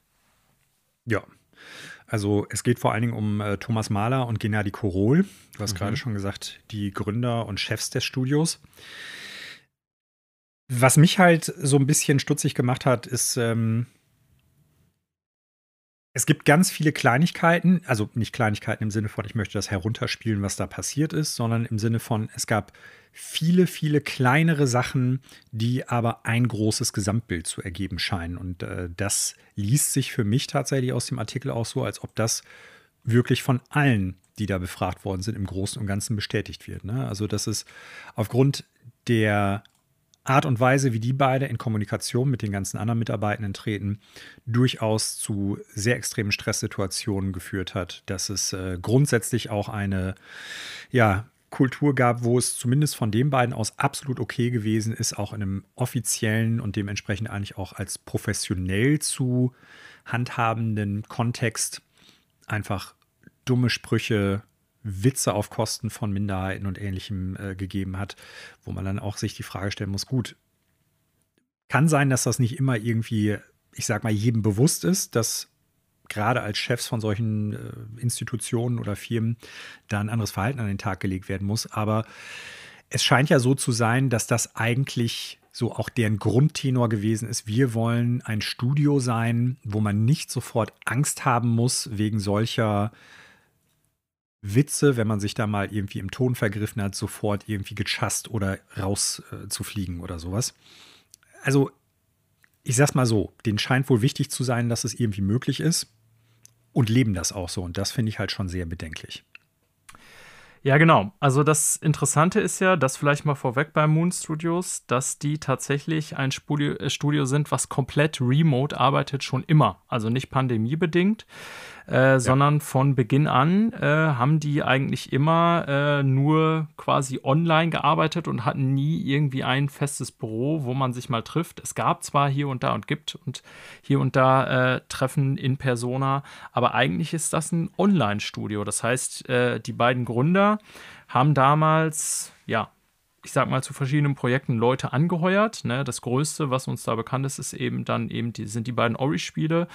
Und es ist wohl so, dass sie dann, als sie ähm, ja, ein Blueprint, eine Demo dessen erstellt haben, einen Pitch erstellt haben, den sie Microsoft vorgelegt haben, damals zum ersten Ori-Game, eben von Microsoft das Go bekommen haben, weil der Pitch wohl überzeugend genug für sie war. Und daraufhin haben die eine Menge Leute angeheuert. Ne? Das Studio selber hat also damals gar nicht viele Mitarbeiter gehabt. Das sind ja vor allen Dingen die beiden Gründe, auf die das Ganze zurückzuführen ist. Und die, das gibt es ja auch noch nicht lange. Äh, und dann haben die halt Leute eingeheuert, vor allen Dingen erfahrene Spieldesigner, Designerinnen. Und das Ganze lief aber immer alles online. Ne? Das heißt, man hat sich über Arbeitsergebnisse online ausgetauscht, man hat Sitzungen online gemacht und so weiter und so fort. Auch eben da die beiden Gründer aus unterschiedlichen Ländern kamen und kommen und auch an unterschiedlichen Plätzen gearbeitet hatten, haben die beiden das von Anfang an so gehalten und das dann auch immer fortgesetzt. Und was du mhm. jetzt da ansprichst, Manuel, ist dann etwas, was die im Umgang miteinander im Online-Format eben etabliert haben, als das, was sie bezeichnen, ähm, möglichst große Offenheit. Das heißt, niemand soll sich schämen, irgendwas äh, sagen zu können, zu müssen. Ne? Also Open Workplace, wie sie es wohl selber auch bezeichnet haben, und äh, No Bullshit Studio.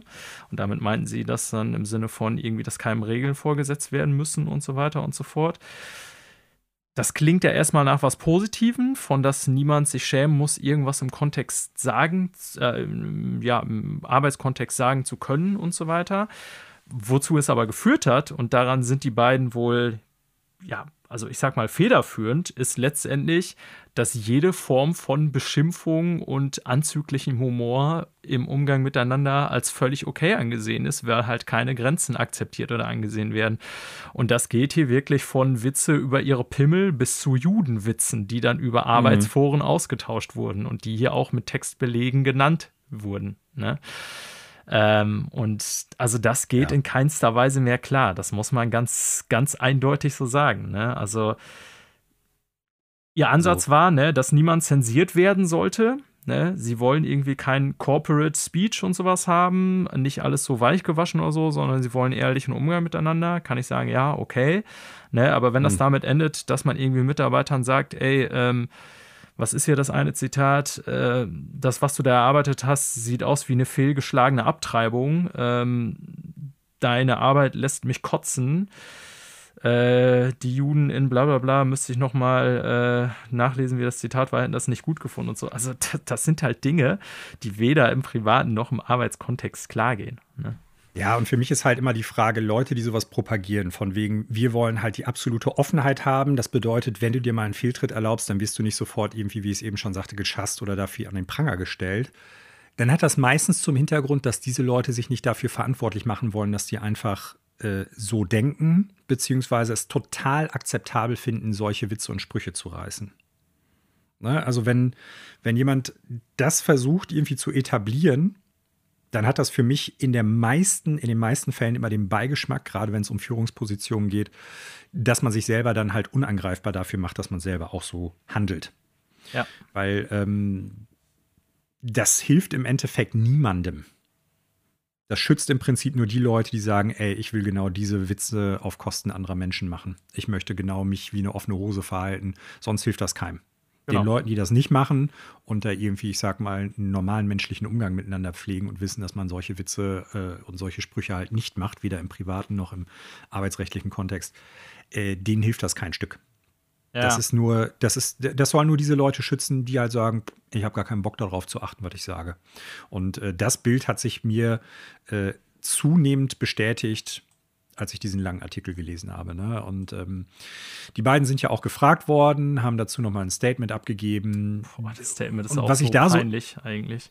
Ja, was ich da so irre fand, war halt im Endeffekt, dass sie gesagt haben, ja, aber pass mal auf, äh, klar, wir kritisieren ganz viel und vielleicht auch zwischendurch mal mit äh, Arten und Weisen, die besser sein könnten und wir loben vielleicht auch nicht häufig genug, aber die Qualität spricht für unser Vorgehen. Ja, Wo genau. Ich dann denke, ey, ja ihr habt scheinbar nicht verstanden, sehr wahrscheinlich ist das Produkt so gut geworden, trotz eurer Art, nicht wegen eurer Art. Ja, und da ja, also kommt. ein to totaler ja. Realitätsverlust eigentlich. Ja, und da kommt ein interessanter Aspekt zu tragen, den ja auch viele hier befragte Personen in dem Artikel ansprechen, nämlich dass die beiden einen wahnsinnig hohen Standard für die Qualität der Mitarbeiter haben.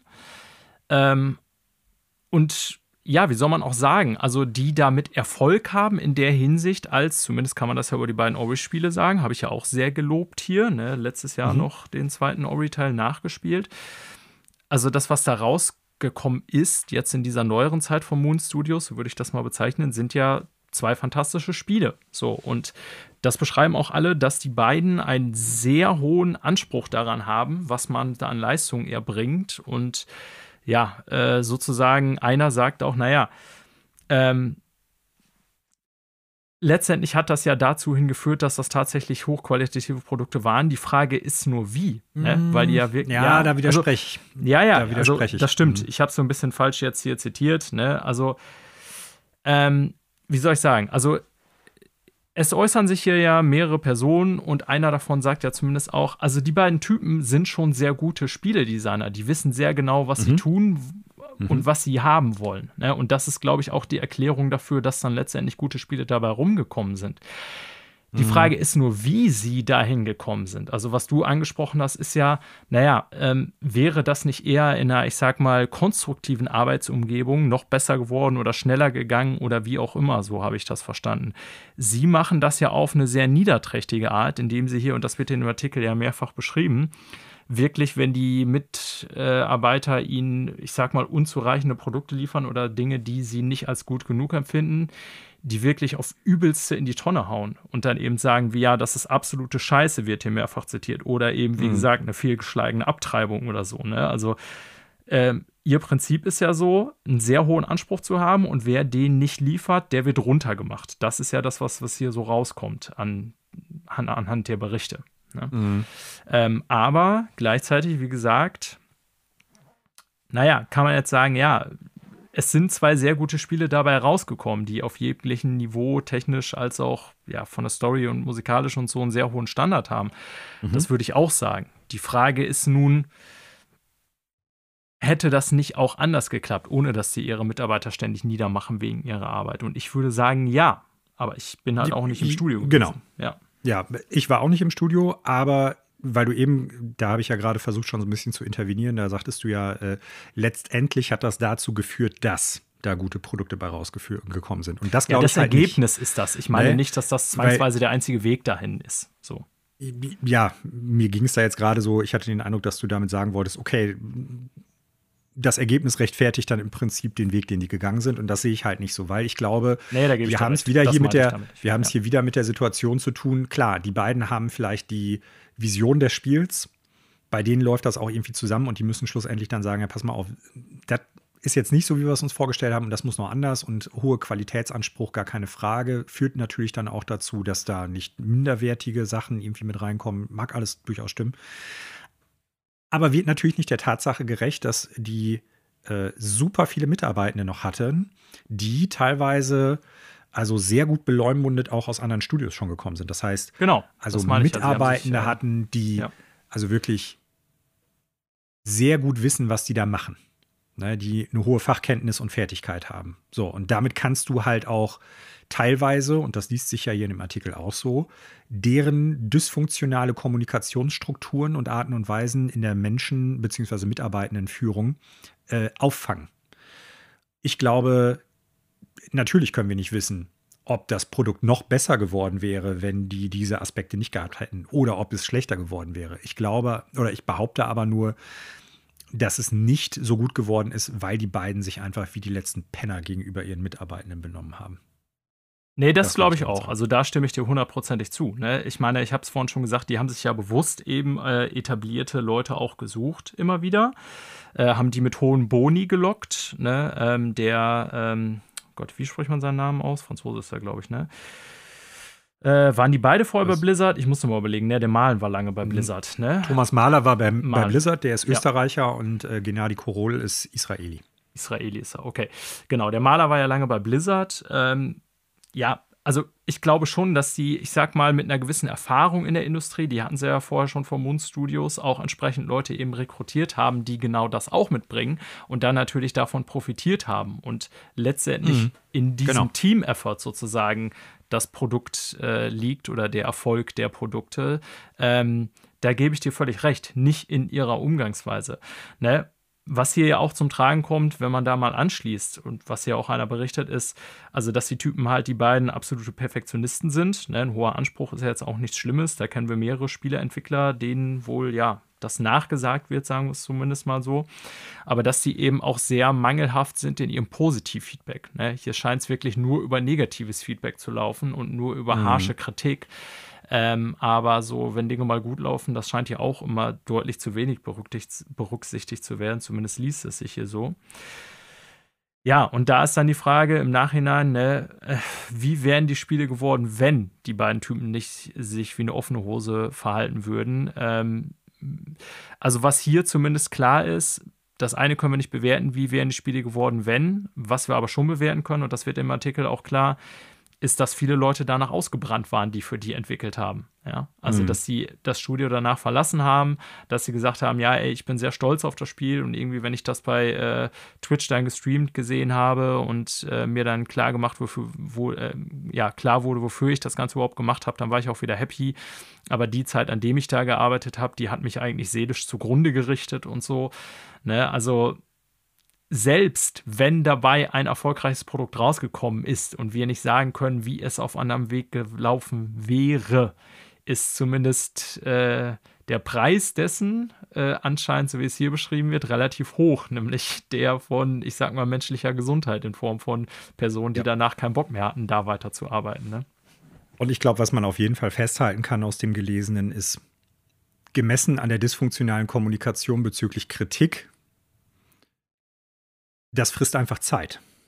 Auch das heißt, das. wenn ich nicht gut ja. kommunizieren kann, äh, was ich anders haben möchte oder wo jetzt irgendwie der Fehler meines Erachtens nach liegt oder was verändert oder verbessert werden muss, äh, dann arbeiten die Leute ins Blaue.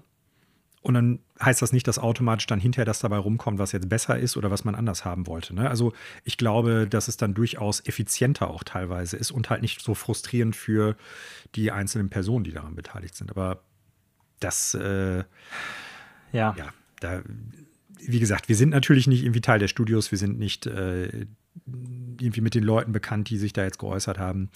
Ich fand nur schade im Endeffekt, dass ein Spiel oder eine Spieleserie, die als so emotional und schön beschrieben wird und auch weil es halt ein Indie Entwickler ist, der sich auf die Fahnen geschrieben hat. Wir arbeiten dezentral, wir arbeiten mit Menschen aus aller Welt zusammen und äh, ja, wir wollen so ein bisschen was anderes als so den, den typischen, sage ich jetzt mal mit meinen Worten, Triple-A-Entwickler wie EA, wie Activision, was weiß ich, Sony, Microsoft, Nintendo und wie sie nicht alle heißen sein und trotzdem ein qualitativ hochwertiges Produkt rausbringen, einen Arbeitsplatz darstellen, der dann doch teilweise so viele wirklich negative Aspekte mit sich bringt. Ne? Und dass das wieder mal scheinbar vor allen Dingen an der Führungsposition beziehungsweise an den Köpfen der Firma halt irgendwie hadert. Ja, in diesem Fall äh, eindeutig zumindest, wie der Bericht darlegt. Ja, also das, ne, du hattest am Anfang gesagt, bisher haben wir vor allen Dingen so Major Studios da immer im Blick, die sehr anonym vielleicht auch sind, weil es da hunderte bis tausende Mitarbeiter gibt. Das ist hier nicht der Fall und es bestätigt das Bild, dass das eher offensichtlich so ein branchenweites Problem ist. Ich will jetzt nicht sagen, jedes Studio, was entwickelt hat, irgendwie mit diesem Problem zu tun, aber es scheint wohl äh, nicht unüblich zu sein, dass gerade diese, ich sag mal, autoritären Figuren sich da auch oftmals benehmen wie irgendwie, ja, schlechte Menschen das nun normalerweise tun. Und das Interessante ist ja auch, du hast es vorhin gesagt, so dass das immer nur so ein Verhalten als Entschuldigung für Leute äh, gibt, die sozusagen mobben wollen oder sich scheiße verhalten wollen. Und dann heißt es immer, ja, aber hier soll ja jeder sagen können, was er will. Wir beide, die ja schon, ich sag mal, im Umgang mit Menschen beruflich zu tun haben, wissen ja eigentlich sehr gut oder mit am besten, dass es eben auch Gründe gibt, warum man sich so eine gewisse Arbeitskultur und Sprache und Regeln auferlegt. Ne? Weil nämlich genau das sonst der Fall ist. Das weiß jeder Mensch, der mal irgendwie in einem Job mit anderen Menschen zu tun hat. Natürlich kann man jetzt auf der einen Seite sagen, okay, wir wollen diesen äh, whitewashed Corporate Speech Bullshit nicht haben, dass irgendwie keiner sich traut, dir was zu sagen, weil das alles immer schön sauber und PC irgendwie gelten muss. Ja, das ist aber was anderes, als wenn du sagst, okay, hier darf jeder sagen, was er will. Ähm, auch sozusagen Mobber werden hier äh, nicht sozusagen reglementiert dann führt das letztendlich genau zu sowas, weil das sehen natürlich die Leute als Bestätigung, die schon immer meinten, dass sie auf andere scheißen können. Ne? Und das weiß eigentlich jeder, der mit Menschen zu tun hat. Und das ist auch genau der Grund, warum das in den meisten Firmenkulturen so etabliert wurde. Ja, weil das irgendwann durch so ein paar, das ist ja immer nur eine Minderheit, so ein paar völlig asoziale, dysfunktionale Menschen dann äh, tatsächlich so weit kommt, dass dadurch die ganze Firma in Mitleidenschaft gezogen wird. Und das wäre so ein Beispiel hier definitiv dafür. Ja, ich würde das tatsächlich sogar noch erweitern. Ne? Also klar, in diesem Zusammenhang und im Kontext der Nachricht geht es um eine Firma, einen Entwickler als Institution. Aber für mich überschreitet das tatsächlich auch die Frage nach, ob man dieses Verhalten nur sage ich jetzt mal mit meinen Worten, im Arbeitskontext bleiben lassen sollte und ob, auch, ob, ob das da wichtiger ist. Ne? Ähm, das ist eine Frage, die man sich halt generell irgendwie stellen sollte, vor dem Hintergrund so, ey, bist du eigentlich, also wie gesagt, nicht du, äh, speziell Daniel, sondern ist man in dem Zusammenhang mit nur einem N, eigentlich in der Lage zu sagen, pass mal auf, ich nehme mich da komplett zurück ich achte darauf, was ich sage. Und zwar nicht, weil jetzt einfach die gesellschaftliche, der gesellschaftliche Diskurs um bestimmte Sachen so ist, dass man bestimmte Sachen nicht mehr sagen darf. Das ist ja oftmals von solchen Menschen dann auch ein, ein Argument. Ja, jetzt darf man ja gar nichts mehr äußern, man darf gar keinen Witz mehr machen. Ja, das Totschlagargument, klar. Genau, das Totschlagargument, sondern es geht ja nicht um die Frage, ob die Gesellschaft das im Endeffekt möchte, sondern was möchte ich persönlich für ein Mensch sein? Was für Werte sind mir wichtig? So, und wenn man halt für sich selber klar hat, ich möchte ein mehr oder minder guter Mensch anderen Menschen gegenüber sein, dann kann ich keine Witze auf Kosten dieser Menschen machen, die halt so wirklich daneben sind, wie das, was wir jetzt in diesem Artikel da teilweise hatten. Und wie gesagt, nicht nur im Arbeitskontext, sondern eigentlich im generellen Kontext. Dass wir alle das zwischendurch mal machen, dass wir über die Stränge schlagen im Sinne von, okay, das war jetzt echt viel, viel zu viel und das war übel, das mag durchaus sein. Aber ich spreche jetzt nicht um Ausrutscher, wo man sich mal total verschätzt hat und hinterher gemerkt hat, das war vollkommen daneben, sondern ich spreche wirklich davon, dass Menschen permanent sowas machen. Ja, äh, ne? Ich, ich sehe deinen Punkt. Gebe es geht um die Frage des bewussten Umgangs. Genau. Also gebe ich dir im Prinzip auch recht. Nichtsdestotrotz, und das wissen wir beide auch, weißt du, wenn ich dir gegenüber irgendwie deine Mutterwitze mache, so, ich kenne dich irgendwie, keine Ahnung, weit über 20 Jahre, dann kannst du das einordnen, dann ist das irgendwie alles kein Problem. Ähm, wenn ich das bei einem Arbeitskollegen mhm. machen würde und ich sehe meine sogar in Person, wir reden ja hier von einer Firma, die quasi sich nie in Persona sieht, sondern eine Online-Kommunikation führt, dann wäre das Ganze doch höchst unverhältnismäßig und äh, beleidigend und was auch immer. Ja, also da müsste ich schon ein bisschen mehr über die Person mhm. wissen, um so einen Witz machen zu können und zu verstehen, wie das bei ihm oder bei ihr ankommt.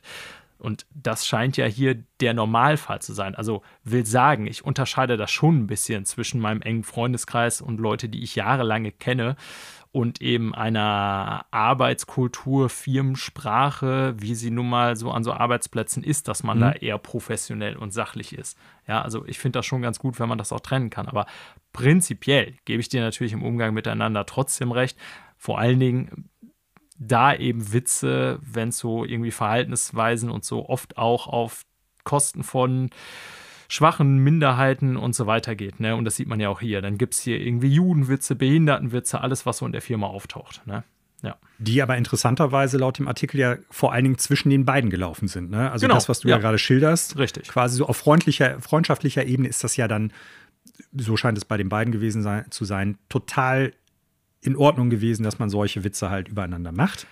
Ähm, sprengt jetzt auch den Rahmen dieser Episode und des Themas genau. im Allgemeinen, aber abschließend, es ist halt die Frage, so wofür brauche ich denn tatsächlich diese, diese Unterscheidung? Im Sinne von, ja gut, mit meinen Freunden kann ich diese Art Witze machen, im anderweitigen Kontext auf jeden Fall nicht. Und für mich ist dann halt die Frage, und ich bin ja ein Mensch, der früher auch ein echt sehr loses Mundwerk hatte. Also dient diese Unterscheidung im Prinzip tatsächlich eigentlich nur, dass ich selber dann darauf nicht hingewiesen werden möchte, dass ich solche Witze mache. Ne? Weil das halt irgendwie gesellschaftlich verpönt ist oder sowas. Ja. Oder ich da weniger einschätzen kann, wie die Leute darauf reagieren. Wo ist die Notwendigkeit, um, also dass solche Witze überhaupt gemacht werden für einen selber? Aber das muss jeder Mensch persönlich und individuell für sich entscheiden. Genau, und geht auch über das Thema Moon Studios jetzt im Allgemeinen. Genau, hinaus, ganz klar. Ja. Schade, das im Prinzip zu lesen. Ähm, eine andere Sache, auf die ich kurz zu sprechen kommen möchte, Daniel, und ich äh, schwenke da jetzt mal um, auch wenn das irgendwie auf unserer Vorlage etwas weiter unten steht, aber ich glaube, es geht da auch um ähnliche Fragestellungen und doch gleichzeitig um andere. Und zwar gab es jetzt jüngst ein neues State of Play zu Hogwarts Legacy, einem Spiel, zu dem du ja auch gesagt hast, grundsätzlich bist du daran interessiert. Wir haben ja, ja schon drüber gesprochen, kommt das Spiel, kommt das nicht. Gerüchteweise auf 2023 verschoben, dann doch wieder nicht.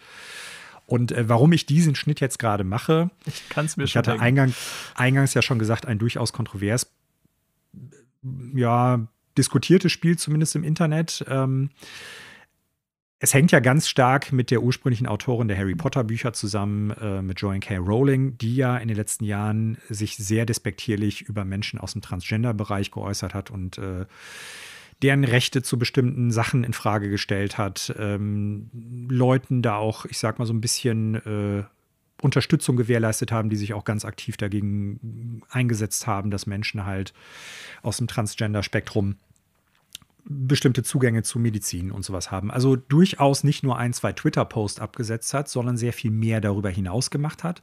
Und dementsprechend natürlich so im Internet die Frage aufgekommen ist, äh, was machen wir jetzt mit diesem Spiel? Es sieht unter Umständen ganz gut aus und das hat sich ja jetzt auch bei dem State of Play eigentlich wieder meines Erachtens nach bestätigt.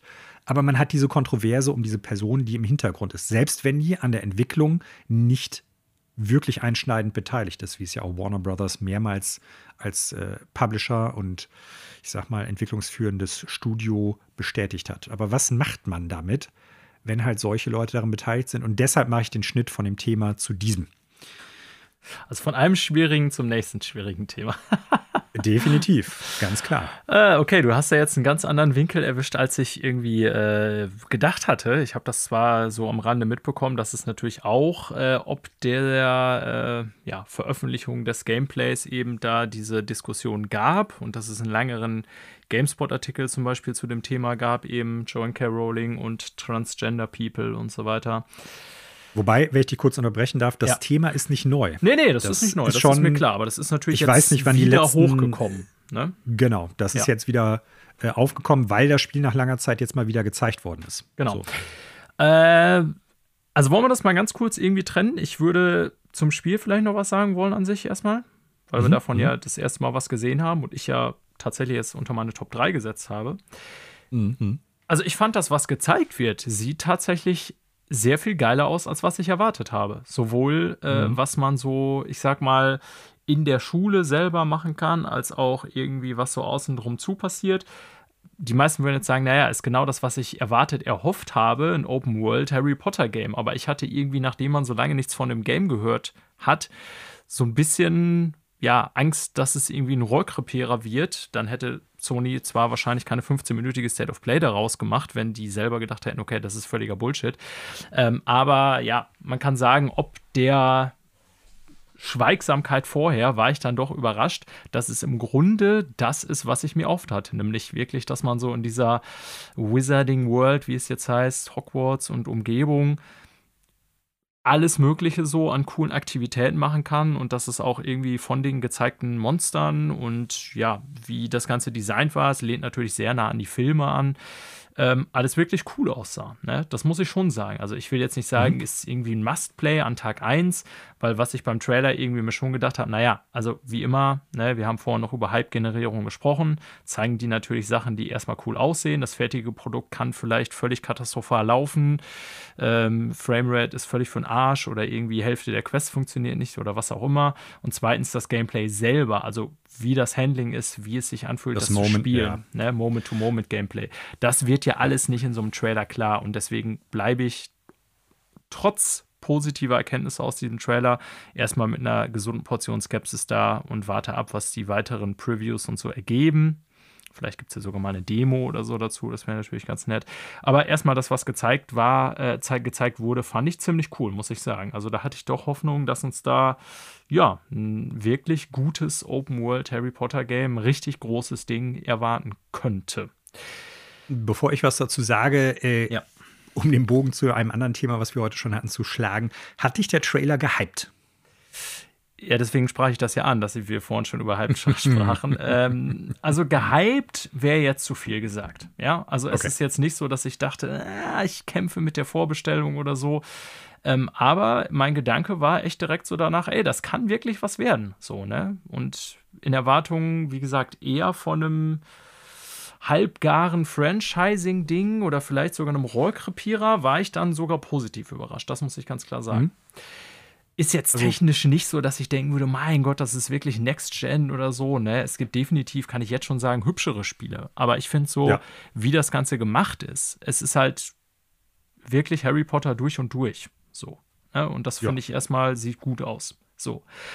Ähm, das zweite Thema, Manuel, was du eigentlich hier gerade angesprochen hast. Entschuldigung, ich dann sag erst was. Ich wollte eigentlich auch noch eben ganz kurz nur sagen, also ich fand das Gezeigte auch durchaus gut und ich bin ja jetzt ah, nicht so ein riesen Harry Potter-Fan wie du. Und zwar nicht nur wegen der Kontroverse, auf die wir jetzt gleich noch zu sprechen kommen werden, sondern so generell, äh, ja, also ich, ich finde zum Beispiel die ersten beiden Filme sehr viel oder die ersten drei sehr viel stärker als äh, die nächsten, was mit Sicherheit auch daran ich auch, mag, übrigens. dass äh, Richard Donner daran mitgearbeitet äh, hat, falls dir der Name was sagt. Aber ja. Ähm, ja, fand ich gut, aber mich hat er jetzt nicht wirklich gehypt. So. Also gehypt, wie gesagt, so weit würde ich jetzt auch nicht gehen. Es war gut. Ähm, ich stimme dir übrigens zu. Äh, ich finde Harry Potter, sowohl die Bücher als auch bis äh, die Filme, bis dahin am besten, wo die noch größtenteils diese Leichtigkeit transportieren. Ähm, und das mhm. ist spätestens bei vier kommt so der Wendepunkt, wo es dann teilweise sehr düster wird und so. Und das Ganze ist natürlich auch, denke ich, damals so geplant gewesen, weil es halt eine Coming-of-Age-Story ist und dann die dunklen Jahre und dass man ja letztendlich sozusagen nicht ganz so leicht durchs Leben kommt, sondern auch äh, Widerung überwinden muss und so weiter und so fort ne, kennt hier jeder. Der große Kampf des Lebens, der dann am Ende mit dem Happy Ender endet oder auch nicht, je nachdem, wie man das Ende bei Harry Potter bewertet. Whatever. Ähm, ich finde gerade dieser etwas, ich sag mal, leichtere, äh, dieses etwas leichtere Feeling der ersten drei Filme wurde eigentlich hier ganz gut transportiert, meiner Meinung nach. Ja. Ähm, so, jetzt kommen wir zur Kontroverse um John K. Rowling. Ähm, ich muss tatsächlich sagen, und deswegen bin ich da, glaube ich, der falsche Ansprechpartner, dass ich da relativ wenig zu sagen kann. Denn du sagst zwar, ich bin großer Harry Potter-Fan, jein, also ich habe die damals sehr verschlungen, als die alle rauskamen.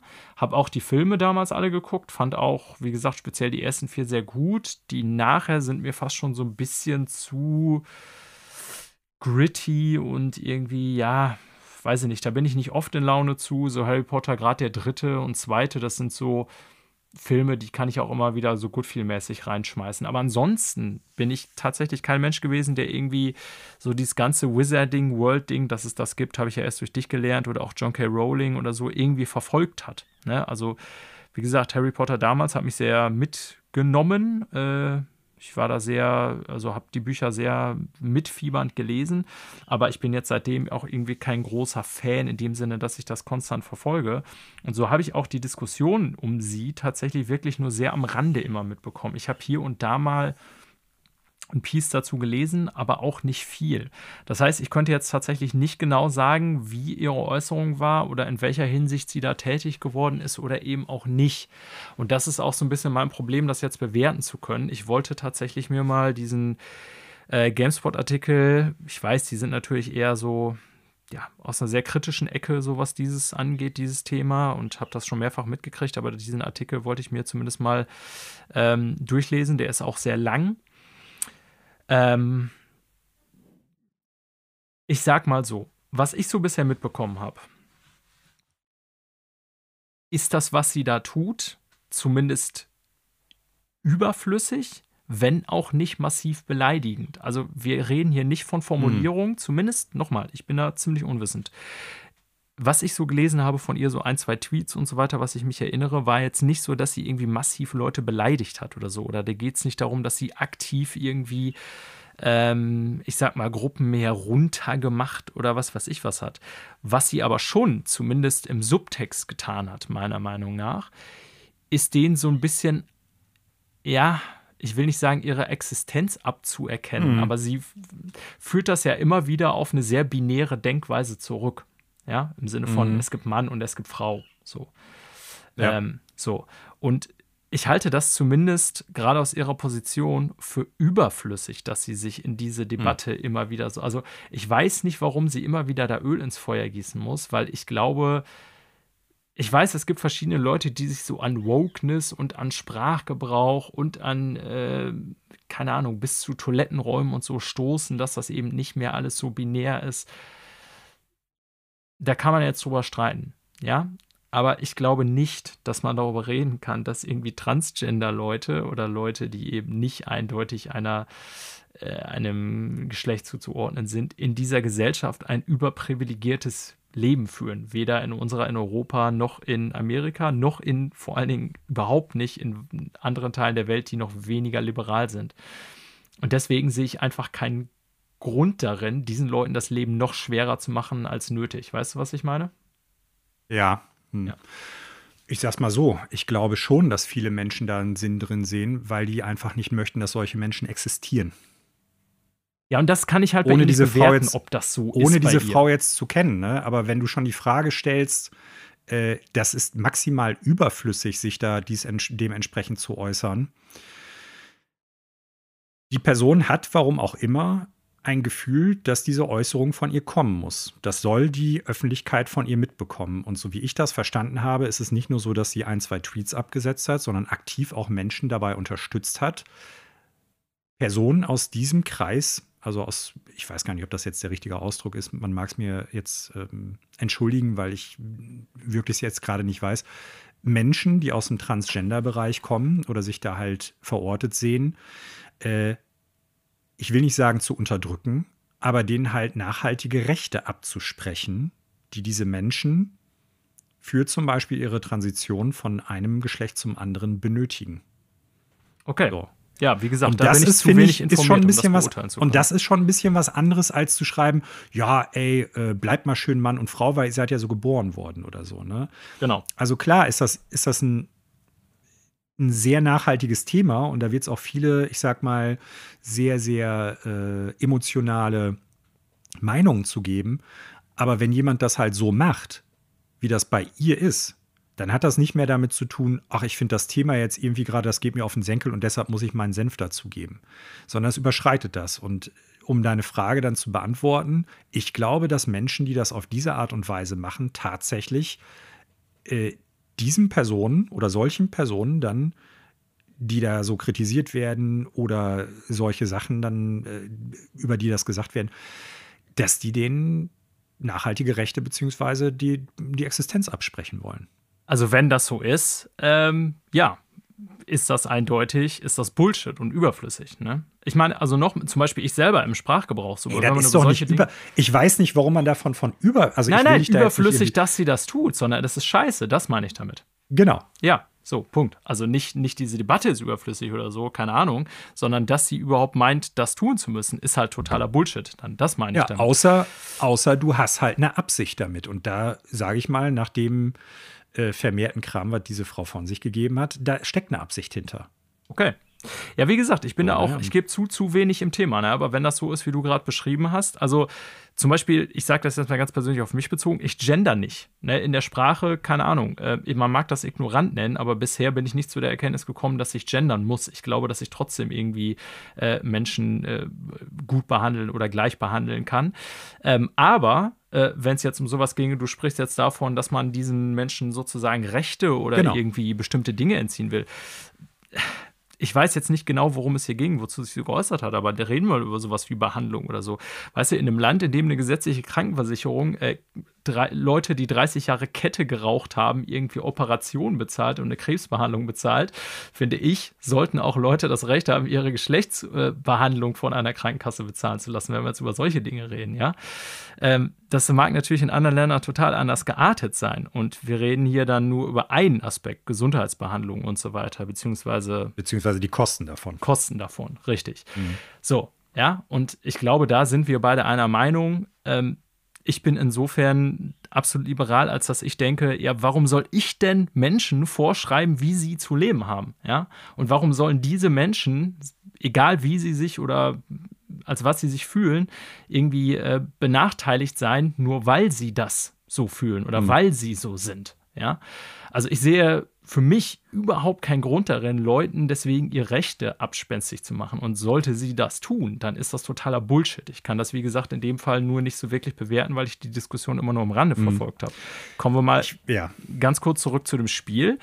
Genau, so. wollte ich nämlich auch gerade sagen, weil eigentlich der Aufhänger war ja im Prinzip nicht äh, das, was Joanne K. Rowling von sich gibt, finde ich sondern total schlimm. Was das für das Spiel Sondern wie geht man ja. mit dem Spiel um? Das hatte ich ja auch eingangs gesagt. Ich wollte da gar nicht so eine Riesendiskussion vom, vom Zaun brechen. Genau, wir sind sowas, jetzt ne? eher schon wieder in der gesellschaftspolitischen Debatte. Kommen wir mal zu genau. Videospielen. Also ist ja nicht Richtig. immer zu trennen. Ne? Äh, Sport ist politisch, Videospiele sind politisch und alles ist politisch. Wie auch immer. Ähm, also, sie ist bekannt dafür, dass sie zumindest auf alles, was den Namen Harry Potter trägt, ihre Finger drauf hält. Ja. Ähm, auf der anderen Seite bin ich mir sicher davon, äh, oder bin ich mir sicher, dass sie mit der Entwicklung des Spiels selber als solches natürlich nichts zu tun hat, weil sie keine Ahnung davon hat, da bin ich ziemlich sicher. Es wird bei mhm. ihr um Story-Aspekte gehen. Ne? Also, was wird da an Charakteren erzählt oder so, da wird sie mit Sicherheit zumindest den Daumen gehoben oder gesenkt haben. Eben wenn es darum ging, so, wir wollen hier die Charaktere XY nehmen, ähm, wollen so deren Geschichte erzählen und am Ende besiegt er dann den bösen äh, Schlag mich tot. Und dann wird sie wahrscheinlich vermute ich, ich weiß es nicht, gesagt haben, ja, das ist okay, das passt irgendwie zu dem, weil sie ist ja immer noch Inhaberin der Rechte, das darf man nicht vergessen. Mit dem Produkt selber, mit den Leuten, die da jeden Tag hart dran arbeiten und diese ganzen Weltenrändern und so weiter, hat sie natürlich nichts zu tun. Ja, und da ist dann wie immer die Frage, ja, wen bestraft man sozusagen da, wenn man so ein Produkt mhm. boykottieren würde? Genau. Ich weiß auch nicht, was sie an den Einnahmen bekommt, keine Ahnung. Ja, ähm, ah, das ist die Frage wieder des mündigen oder verantwortlichen Konsumenten. Wen unterstützen wir dadurch? Es gibt mit Sicherheit eine Menge Leute, die an dem Spiel hart arbeiten, die ich damit unterstützen möchte. Es gibt aber auch eine Menge Geldgeier bei Warner Brothers und vielleicht sie, die ich damit nicht unterstützen möchte. Macht es einen Unterschied, wenn ich es dann wirklich nicht kaufe, bei einer Frau, die eh schon mehrere Millionen, nein, Milliarden sogar schwer ist bei ihr? Keine Ahnung. Ja, ist für mich schwierig zu beantworten. Ähm, bestrafe ich damit tatsächlich sie, wenn ich es nicht kaufen würde? Oder ist es nicht letztendlich auch für Leute, die lange daran gearbeitet haben und bei guten Verkaufszahlen eventuell dicke Boni äh, kriegen, äh, eine Bestrafung, die dafür aber gar nichts können, ja, weil sie einfach mhm. nur irgendwie fünf Jahre ihres Lebens in dieses Projekt gesteckt haben und gerne am Ende die Früchte dessen haben wollen würden und ich das auch als belohnenswert sehen würde. Das sind schwierige Fragen, finde ich. Ja, das, das ist aber tatsächlich so ein bisschen der Aufhänger, den ich damit anstoßen wollte. Ne? Weil, klar, es steht eine Frau dahinter, der das ganze Franchise irgendwie gehört und die schlussendlich irgendwie bei bestimmten Entscheidungen natürlich auch noch sagen wird, das ist okay, das ist nicht okay, gerade wenn es um Story und Charaktere und sowas geht. Und äh, wird, ich sag mal, sich mehr als ein Brötchen von den Tantiemen, die sie dafür kriegt, auch kaufen können. Das ist ganz klar so. Und ob man dann halt sagt, äh, ich würde nicht mal, wenn auch nur ein Cent an diese Frau geht, das Spiel dann kaufen, weil die soll keinen einzigen Cent von mir bekommen, dann ist das auch okay, wenn eine Person das so für sich klar hat. Äh, Finde ich auch beeindruckend und gut, wenn man, ich sag mal, den moralischen Kompass so ausgestellt hat, dass man das auf gar keinen Fall möchte. Nichtsdestotrotz ist nämlich das, was du gerade sagtest, auch bei mir im Kopf gewesen. Ist das dann den ganzen Leuten gerecht gegenüber, die daran mitarbeiten? Und solche Spiele, die werden ja nicht von 50 oder 100 Leuten, sondern meistens von 300, 400 und mehr produziert. Gerecht, dass die im Prinzip auch damit abgestraft werden.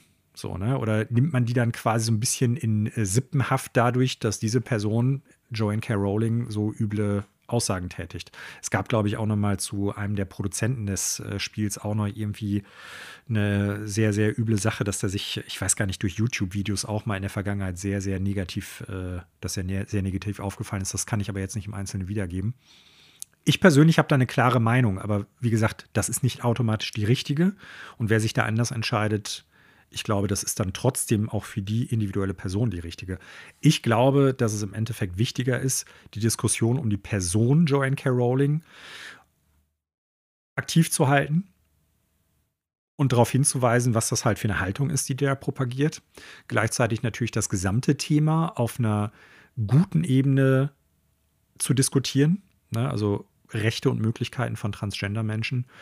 Und darüber hinaus, glaube ich, ja, wenn man das Spiel interessiert, äh, wenn, wenn einen das Spiel interessiert und man das haben möchte, das durchaus kaufen kann. Man sollte die anderen Sachen halt nur nicht außen vor lassen oder irgendwie in der Versenkung verschwinden lassen. Man muss, glaube ich, nicht aber automatisch deshalb ein schlechtes Gewissen haben.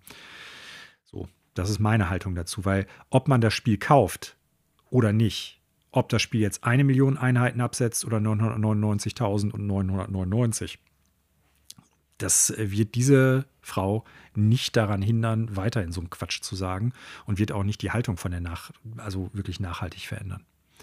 Ja. Also ich glaube, die öffentliche Debatte und der öffentliche Diskurs um ihre Äußerungen und um ihre Haltung wird viel mehr dazu beitragen, dass sie da vielleicht ans Umdenken kommt oder dass sich da was verändert, als dass man dieses Spiel kauft oder nicht. Und man kann auch beides gleichzeitig machen, meines Erachtens nach. Hm. Ja, du hast dem, an, dem Ganzen jetzt einen ganz anderen Spin gegeben, als ich im Skript gedacht hätte, Manuel. Ich dachte, wir reden tatsächlich nur über das State of Play. ja, weil, also jetzt mal ganz ernsthaft. Alles gut. Der, der, für mich ist das schon so eine Sache, wo ich denke, ähm, ich, also ich weiß nicht, wie du das siehst. Nicht, dass wir ein politischer Podcast sind, nicht, dass wir irgendwie ein gesellschaftskritischer Podcast per se sind. Ähm, und oftmals haben wir auch die Situation, dass wir im Prinzip berichten, Spiel A wurde angekündigt, Trailer von Spiel B wurde gezeigt, wir reden darüber fertig aus. Äh, ich glaube aber schon, dass wenn es halt Punkte gibt, wo sich diese beiden Themen so ein bisschen bedingen, wie zum Beispiel auch neulich äh, die, der Ukraine-Krieg oder früher mal Donald Trump oder sowas, dann finde ich, ist das ein sehr viel interessanterer Ansatz, über das zu sprechen, als zu sagen, ja, ich fand den Trailer cool, ja, ich fand ihn auch cool. Ja, mal gucken, wann das Spiel rauskommt, alles klar. So, ja, weil klar. das gibt es ja trotzdem noch. Ne? Ja. Und und ja. wenn, euch, wenn euch das stört, im Sinne von, ihr kommt ein bisschen vom Thema ab und eigentlich wollen wir mehr über Videospiele hören, dann, dann lasst es trotzdem nicht ändern.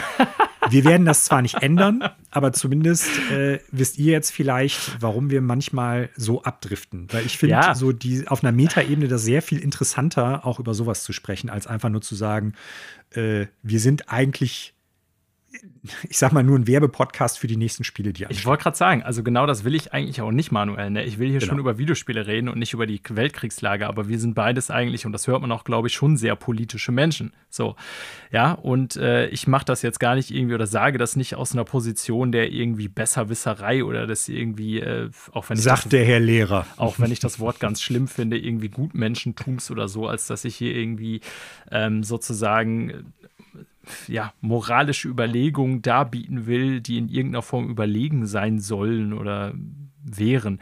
Es geht einfach darum, ja. Mhm. dass ich solche Gesellschafts gesellschaftspolitischen Themen ja verfolge. Und wenn wir dem Ganzen hier so einen Spin geben, der so ist, weil wir als Menschen so sind, werde ich mich ja nicht verbiegen und hier einfach nur über andere Sachen reden äh, oder oberflächliche Dinge. Manchmal wird dann der eine oder andere Hörer oder die Hörerin denken, ja, interessiert mich jetzt nicht in dem Fall. Äh, dann ist es halt so, sorry. Ne? Ähm, in, dem an, in dem nächsten Fall ist es dann vielleicht so, dass es ihn oder sie interessiert. Also ich denke, wir können nur das dazu ja. beitragen, was wir als Gedanken haben und äh, so sind wir halt manuell. Aber wie gesagt, in dem Fall hat mich der Spin jetzt etwas überrascht. Ich war, bin auch, wie gesagt, nicht gut einbelesen, was das Thema John K. Rowling und ihre Äußerungen angeht. Ich habe mein äh, Bestes getan, um das bewerten zu können mit dem Halbwissen, was ich habe. Ja, und darüber hinaus ist es ja im Endeffekt. Also für mich ist immer so die Frage, der Begriff des Gutmenschentums. Also ein Gutmensch ist für mich ja jemand, der halt. Ich finde ihn auch schlimm, aber ich sage dir auch weswegen, weil für mich ist ein, ist ein Gutmensch jemand, ähm, der solche Themen halt irgendwie angeht, darüber diskutiert oder auch in Handlungen umsetzt, nicht aus der, der grundsätzlichen Menschlichkeit heraus, sondern weil man davon ausgeht, dass es die gesellschaftliche Verantwortung ist und äh, der gesellschaftliche Druck mir das aufoktroyiert. Der Unterschied ist die Haltung, warum ich es mache. Ja, gebe ich dir recht. Ich finde den Begriff und ganz schlimm. Wir machen es, genau. Genau, wir machen es definitiv nicht aus Gutmenschentum heraus. Richtig, so. Und genau deswegen meine ich, es ist letztendlich ein Kampfbegriff für Reaktionäre geworden, mit dem die ihre Anti-Wokeness und so ausdrücken wollen. Ja, genau. Ja, ja. Äh, und, äh, ne, also genau, deswegen, äh, darum geht es hier nicht. So, dann, Manuel. Eine Sache noch ganz kurz. Äh, ja. Ich habe eben gesagt, Richard Donner, der an den Harry Potter-Filmen mitgearbeitet hat, ist natürlich totaler Quatsch, aber man mag, mag, mir verzeihen, dass ich ihn mit äh, Chris Columbus verwechselt habe. Denn beide haben natürlich an Goonies mitgearbeitet. Der eine ist der Drehbuchautor gewesen, der andere Regisseur. Und bei Harry Potter war es so, dass Chris Columbus nicht das Drehbuch, sondern Regie geführt hat. Ah, okay. Also ich. Weswegen sich der Film auch anders anfühlt. So anfühlt, wie er ist. Ja, mhm, ich, genau. ich kenne sie beide natürlich. Ich wusste jetzt nicht, äh, wer an den Film mitgearbeitet hat, deswegen habe ich jetzt einfach mal geglaubt, dass es Richard Donner war. Aber äh, ja, beide hätten Nein. Sinn gemacht. Chris Columbus hängt bei mir natürlich durchaus hoch, auch wenn er nicht nur gute Filme gemacht hat. Nee, das stimmt. Okay, kommen wir zum nächsten Thema nach äh, dieser doch sehr, ja, etwas ausufernden Debatte. ähm, sagen wir es mal so. Ähm, Machen wir mal was, was glaube ich relativ schnell abzuhaken ist. EA hat das diesjährige EA Play Live Event um die E3 herum abgesagt. EA hat ja in den letzten Jahren keine wirkliche Beteiligung an der äh, E3 gehabt, sondern eigentlich immer zeitnah, meist ein paar Tage vorher, ein eigenes Event gemacht, wo man dann halt mit so ein paar Live-Präsentationen auf Spiele hingewiesen hat, die so in Entwicklung sind oder bald kommen. Anders und, gesagt, äh, sie haben sich nebenan in LA einquartiert und einfach auf die E3 aufgezeckt.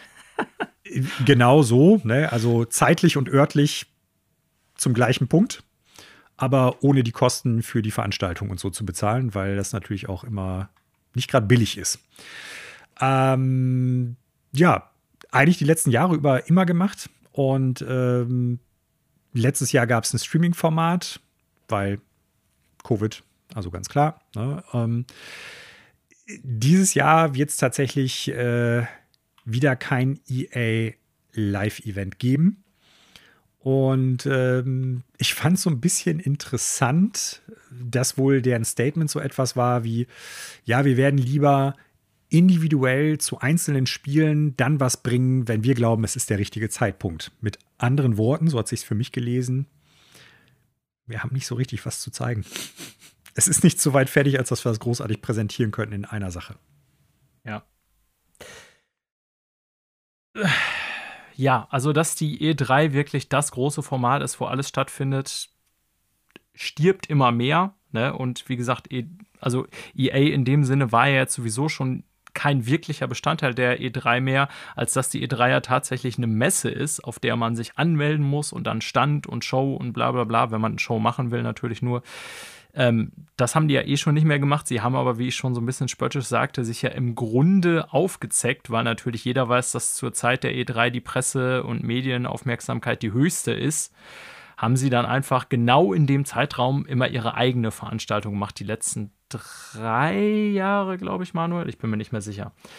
Ich glaube sogar schon länger, fünf okay, oder sechs Jahre. Kann sein. So. Festlegen will ich mich nicht. Genau, also quasi äh, ja, den, den Zeitraum der maximalen Aufmerksamkeit mitnutzen wollen, aber trotzdem mehr eigenes Ding gemacht. Und ähm, ganz ehrlich, E3, ja, die wird wieder nur digital stattfinden dieses Jahr.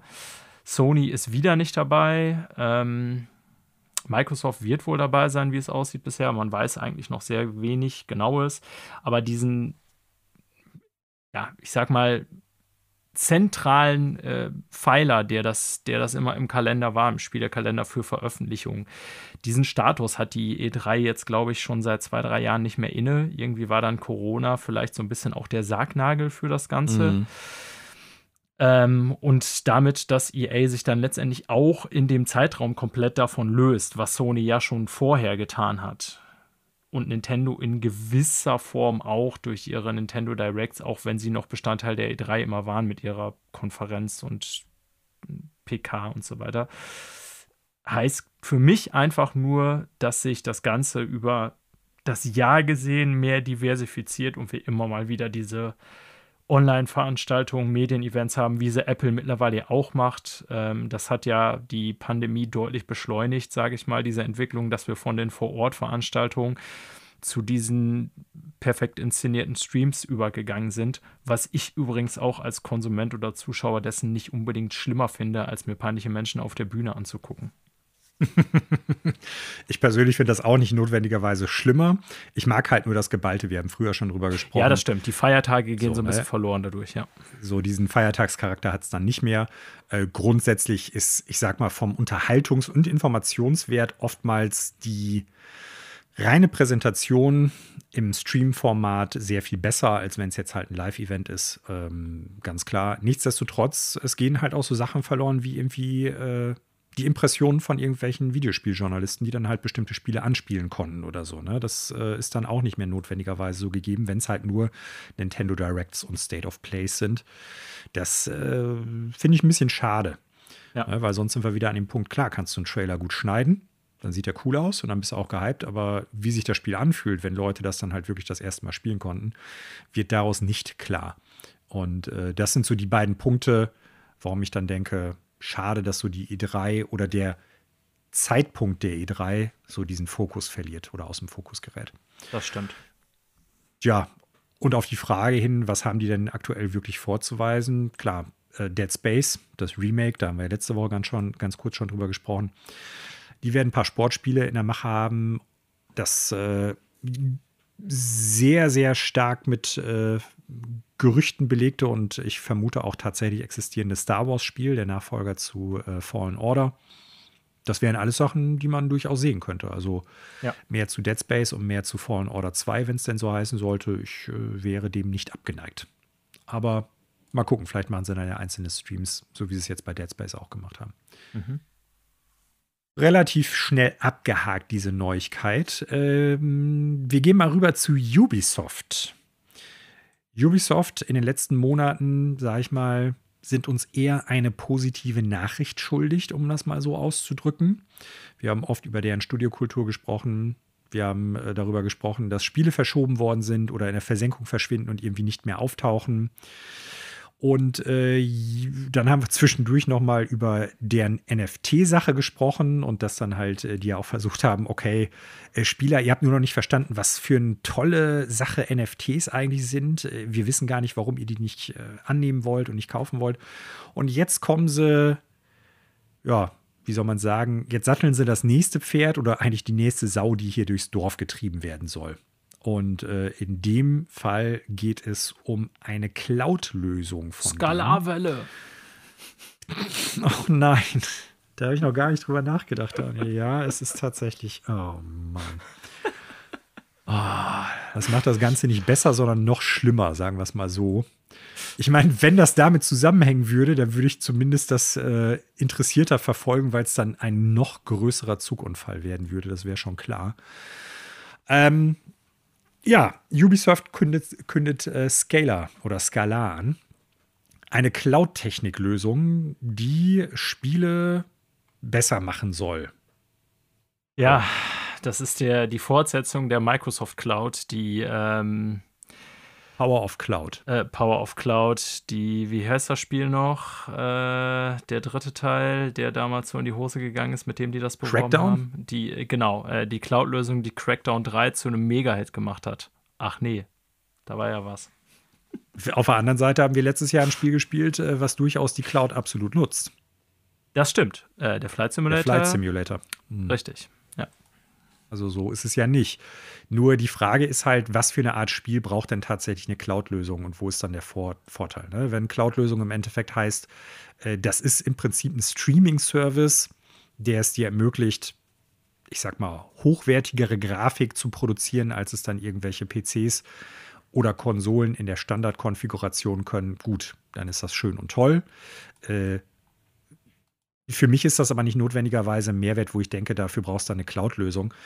Wenn es natürlich für die Entwickelnden in Studios dazu führt, dass halt deren Prozesse gestreamlined werden und das einfacher wird, dann bestimmte Sachen zu machen, dann, wenn das bedeutet weniger Crunch, bin ich auch dafür. Wenn das zu neuen Arten von Gameplay führen kann oder zu umfangreicherem Gameplay, auch dann. Aber bisher erschließt sich mir als Videospieler noch nicht wirklich der Vorteil von Cloud-Lösungen im Spielebereich, so wie es bisher vage und nebulös immer angekündigt worden ist. Und das hat sich hier bisher auch noch nicht geändert. Ja, also ich, die, die sinnvollste Anwendung, die mir einfiele, also bezogen auf das aktuelle Spielgeschehen, ne? wir reden hier nicht, äh, liebe, liebe Zuhörende, von den äh, Cloud-Speicherständen oder so, also Dinge, die wir schon lange kennen, sondern wir reden ja tatsächlich davon, wie im aktuellen Spielgeschehen ein ein Cloud-Streaming-Verfahren sozusagen das Spiel besser machen kann. Ne, das beste Beispiel hast du tatsächlich schon genannt. Das ist auch das Einzige, was mir einfallen würde. Der Flight Simulator, einfach weil die Datenmenge so unfassbar groß ist, dass man es mhm. irgendwie auf einer Festplatte, auf einem Speichermedium nicht einfach so draufpacken könnte, zumindest nicht in dem Detailreichtum. Ansonsten, warum das bei einem Assassin's Creed einen Vorteil bringen würde, weil die Welten, die die auf Disk gepresst haben, sowieso schon fast zu groß sind, oder waren bisher, kann ich dir nicht sagen. Also da fehlen mir bisher die Praxisbeispiele, die belegen würden, dass das irgendeinen Zugewinn bringen würde für mich. Also Ubisoft selber hat in der Ankündigung gesagt, dass es halt Vorteile bringen soll, gerade bei äh, massiven sozialen Interaktionen bzw. Erlebnissen, ne, also Multiplayer-Komponenten, und dass es halt dann eine Möglichkeit der Nachhaltigkeit gibt, wie Menschen oder Spielende auf die Spielumgebung Einfluss haben. So, das kann erstmal okay. alles und nichts bedeuten. Ja, wollte ich gerade sagen. Das kann bedeuten. Äh, das, ist, das ist wie NFTs. Könnte geil sein, ist aber oft scheiße. ist halt so sehr gut. Die haben im Endeffekt äh, auch hier wieder das Schlagwort Emergent Gameplay benutzt. Ne? Also aus den Interaktionen einzelner Spieler mit den Spielsystemen, aber auch mit anderen Spielern entstehen halt neue Möglichkeiten für Gameplay-Optionen. Ja, wenn es funktioniert, cool. Aber die müssen erstmal was zeigen. So hat es erstmal noch einen äh, sehr beknackten Namen. Ich stimme dir zu. Ja, das haben wir. Wir arbeiten uns hier vor. Wir, wir sind fast durch, liebe Zuhörer. Fast durch. So Eine Meldung viel. haben wir noch und die ist ja natürlich für uns beide quasi noch ein Filetstück am Ende, die wir so gern spotten, wir kleinen Spottdrosseln. ich weiß gar nicht, ob wir da jetzt spotten werden, aber es ist doch echt irre, wenn ich so drüber nachdenke. Es geht um die Initiative von Microsoft, das neue Studio, das, wie wir jetzt äh, seit einiger Zeit wissen, offiziell an einem neuen Perfect Dark arbeiten. Ich weiß jetzt gerade gar nicht, ich hatte hier bei uns in den Notizen geschrieben Reboot, aber ich glaube, dass es gar nicht so ein richtiges Reboot ist, sondern ein anderer neuer Teil. Jupp. Und ähm, scheinbar ist es so, dass in den letzten Monaten knapp 50 Prozent, also die Hälfte der Studios, mittlerweile das Studio verlassen hat. Zeitgleich, wir erinnern uns, äh, wurde mit, ich meine, Crystal Dynamics war es im Endeffekt, ne, äh, ein Deal gemacht, dass die halt mithelfen an der Entwicklung des Spiels. Ja. Und das setzt natürlich diese Neuigkeit, dass die mit Crystal Dynamics ganz anderes Licht. In ganz anderes Licht. Ja, du fängst jetzt direkt äh, quasi beim hinteren Teil der Meldung an und das ist natürlich auch mein Gedanke, über den wir gleich unbedingt sprechen müssen. Aber sortieren wir vielleicht mal den ersten Teil. Ne? Also GamesIndustry.biz hat das, glaube ich, diese Woche als erstes gemeldet. Ja. Ähm, und das ist erstmal bemerkenswert. Also zur Erinnerung nochmal an alle. Microsoft hat dieses Studio neu gegründet mit einer Menge Veteranen. Also das sind nicht irgendwie Newbies, sondern ja, ich sag mal, die Handvoll Leute, die das Studio zu Beginn begründet hat, da sind durchaus viele renommierte Namen äh, bei aus der Entwicklerbranche. Und das Ziel dieses Studios war ja, das, wir nennen es mal Premium-Studio der Microsoft Game Studios zu werden, das Quadruple A-Studio. Diese Bezeichnung werden sie nie wieder los. den Spott dafür werden sie auch nie wieder los. Also, das, wenn das nächste Spiel nicht, äh, keine Ahnung, die Neuerfindung von geschnittenem Brot ist, dann weiß ich auch nicht. Ja, genau.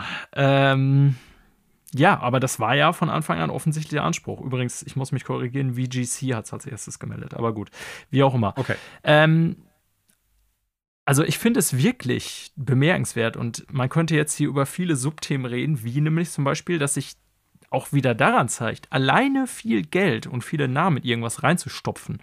Ne? Also wir haben da schon bei Amazon und Google und ihren Gaming Departments darüber gesprochen, sind nie ein sicherer Erfolg. Ja? Nein. Es funktioniert noch so ein bisschen anders als im Fußball, kann man sagen, ja, letztendlich die hochgepimpten Mannschaften gewinnen immer irgendwas, auch wenn es auch da natürlich nicht immer so, ich sag mal, zielgenau funktioniert, dass man alle Titel gewinnt oder wie auch immer.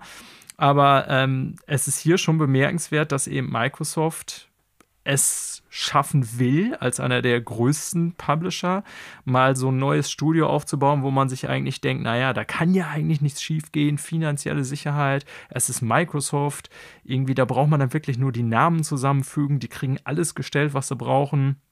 Dann kommt da in ein paar Jahren ein ultra fettes Spiel raus, ob es nun gut ist oder nicht, aber es wird auf jeden Fall von der Qualität her ein super krasser Standard sein. Und dann fällt das Ding irgendwie komplett in sich zusammen. Denn man muss sich ja mal klar machen, also hier steht in dem Artikel, ne, also ähm, dass innerhalb der zwölf, letzten zwölf Monate alleine mindestens 34 Leute gegangen sind, klingt jetzt erstmal noch nicht so dramatisch viel, aber Game Director ist weg, Design Director ist weg, äh, ja. Principal World Building ist weg ähm, und diverse weitere Senior Producer Director Stellen. Also das sind wirklich Leute, die eine Menge Verantwortung hatten im Spiel. Und ich frage mich da echt, bevor wir jetzt gleich zu äh, Square Enix kommen, weil das ist wahrscheinlich die Antwort darauf. Also, ich stelle mir fast vor, dass man bis auf diesen Render-Blender-Trailer von Perfect Dark dabei fast null ist, weil ich bin kein Game, Game Dev, habe ich hier mehrfach dargelegt, aber äh, alleine vom kreativen Prozess oder das, was sogar so Dullis wie wir beide wissen, wenn man so entscheidende Leute zu einem doch immer noch recht frühen Zeitpunkt des Projektes hat, die gehen, alle gehen, ja, also dann fällt es entweder sehr schwer danach, die Arbeit von denen, das, was die als Konzept herausgearbeitet hatten, fortzusetzen, weil das müssen ja jetzt andere Leute machen, die das Konzept selber nicht entwickelt haben.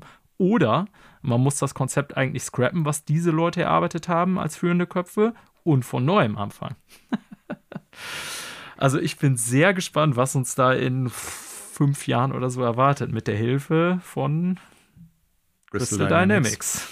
Dynamics. ja, also ich glaube, wir werden noch lange auf das Spiel warten. Ähm, ich bin überrascht eigentlich. Microsoft hat ja in den letzten Jahren oftmals Flack dafür gekriegt. Äh, ja, ist ja halt sowieso eine große Firma. Denen ist ja quasi egal, ob es einen künstlerischen Aspekt bei Videospielen gibt oder sowas. Die, das Studio gibt es ja jetzt schon seit knapp vier Jahren fast. Und äh, die haben noch nichts wirklich vorzuweisen, außer diesem Trailer.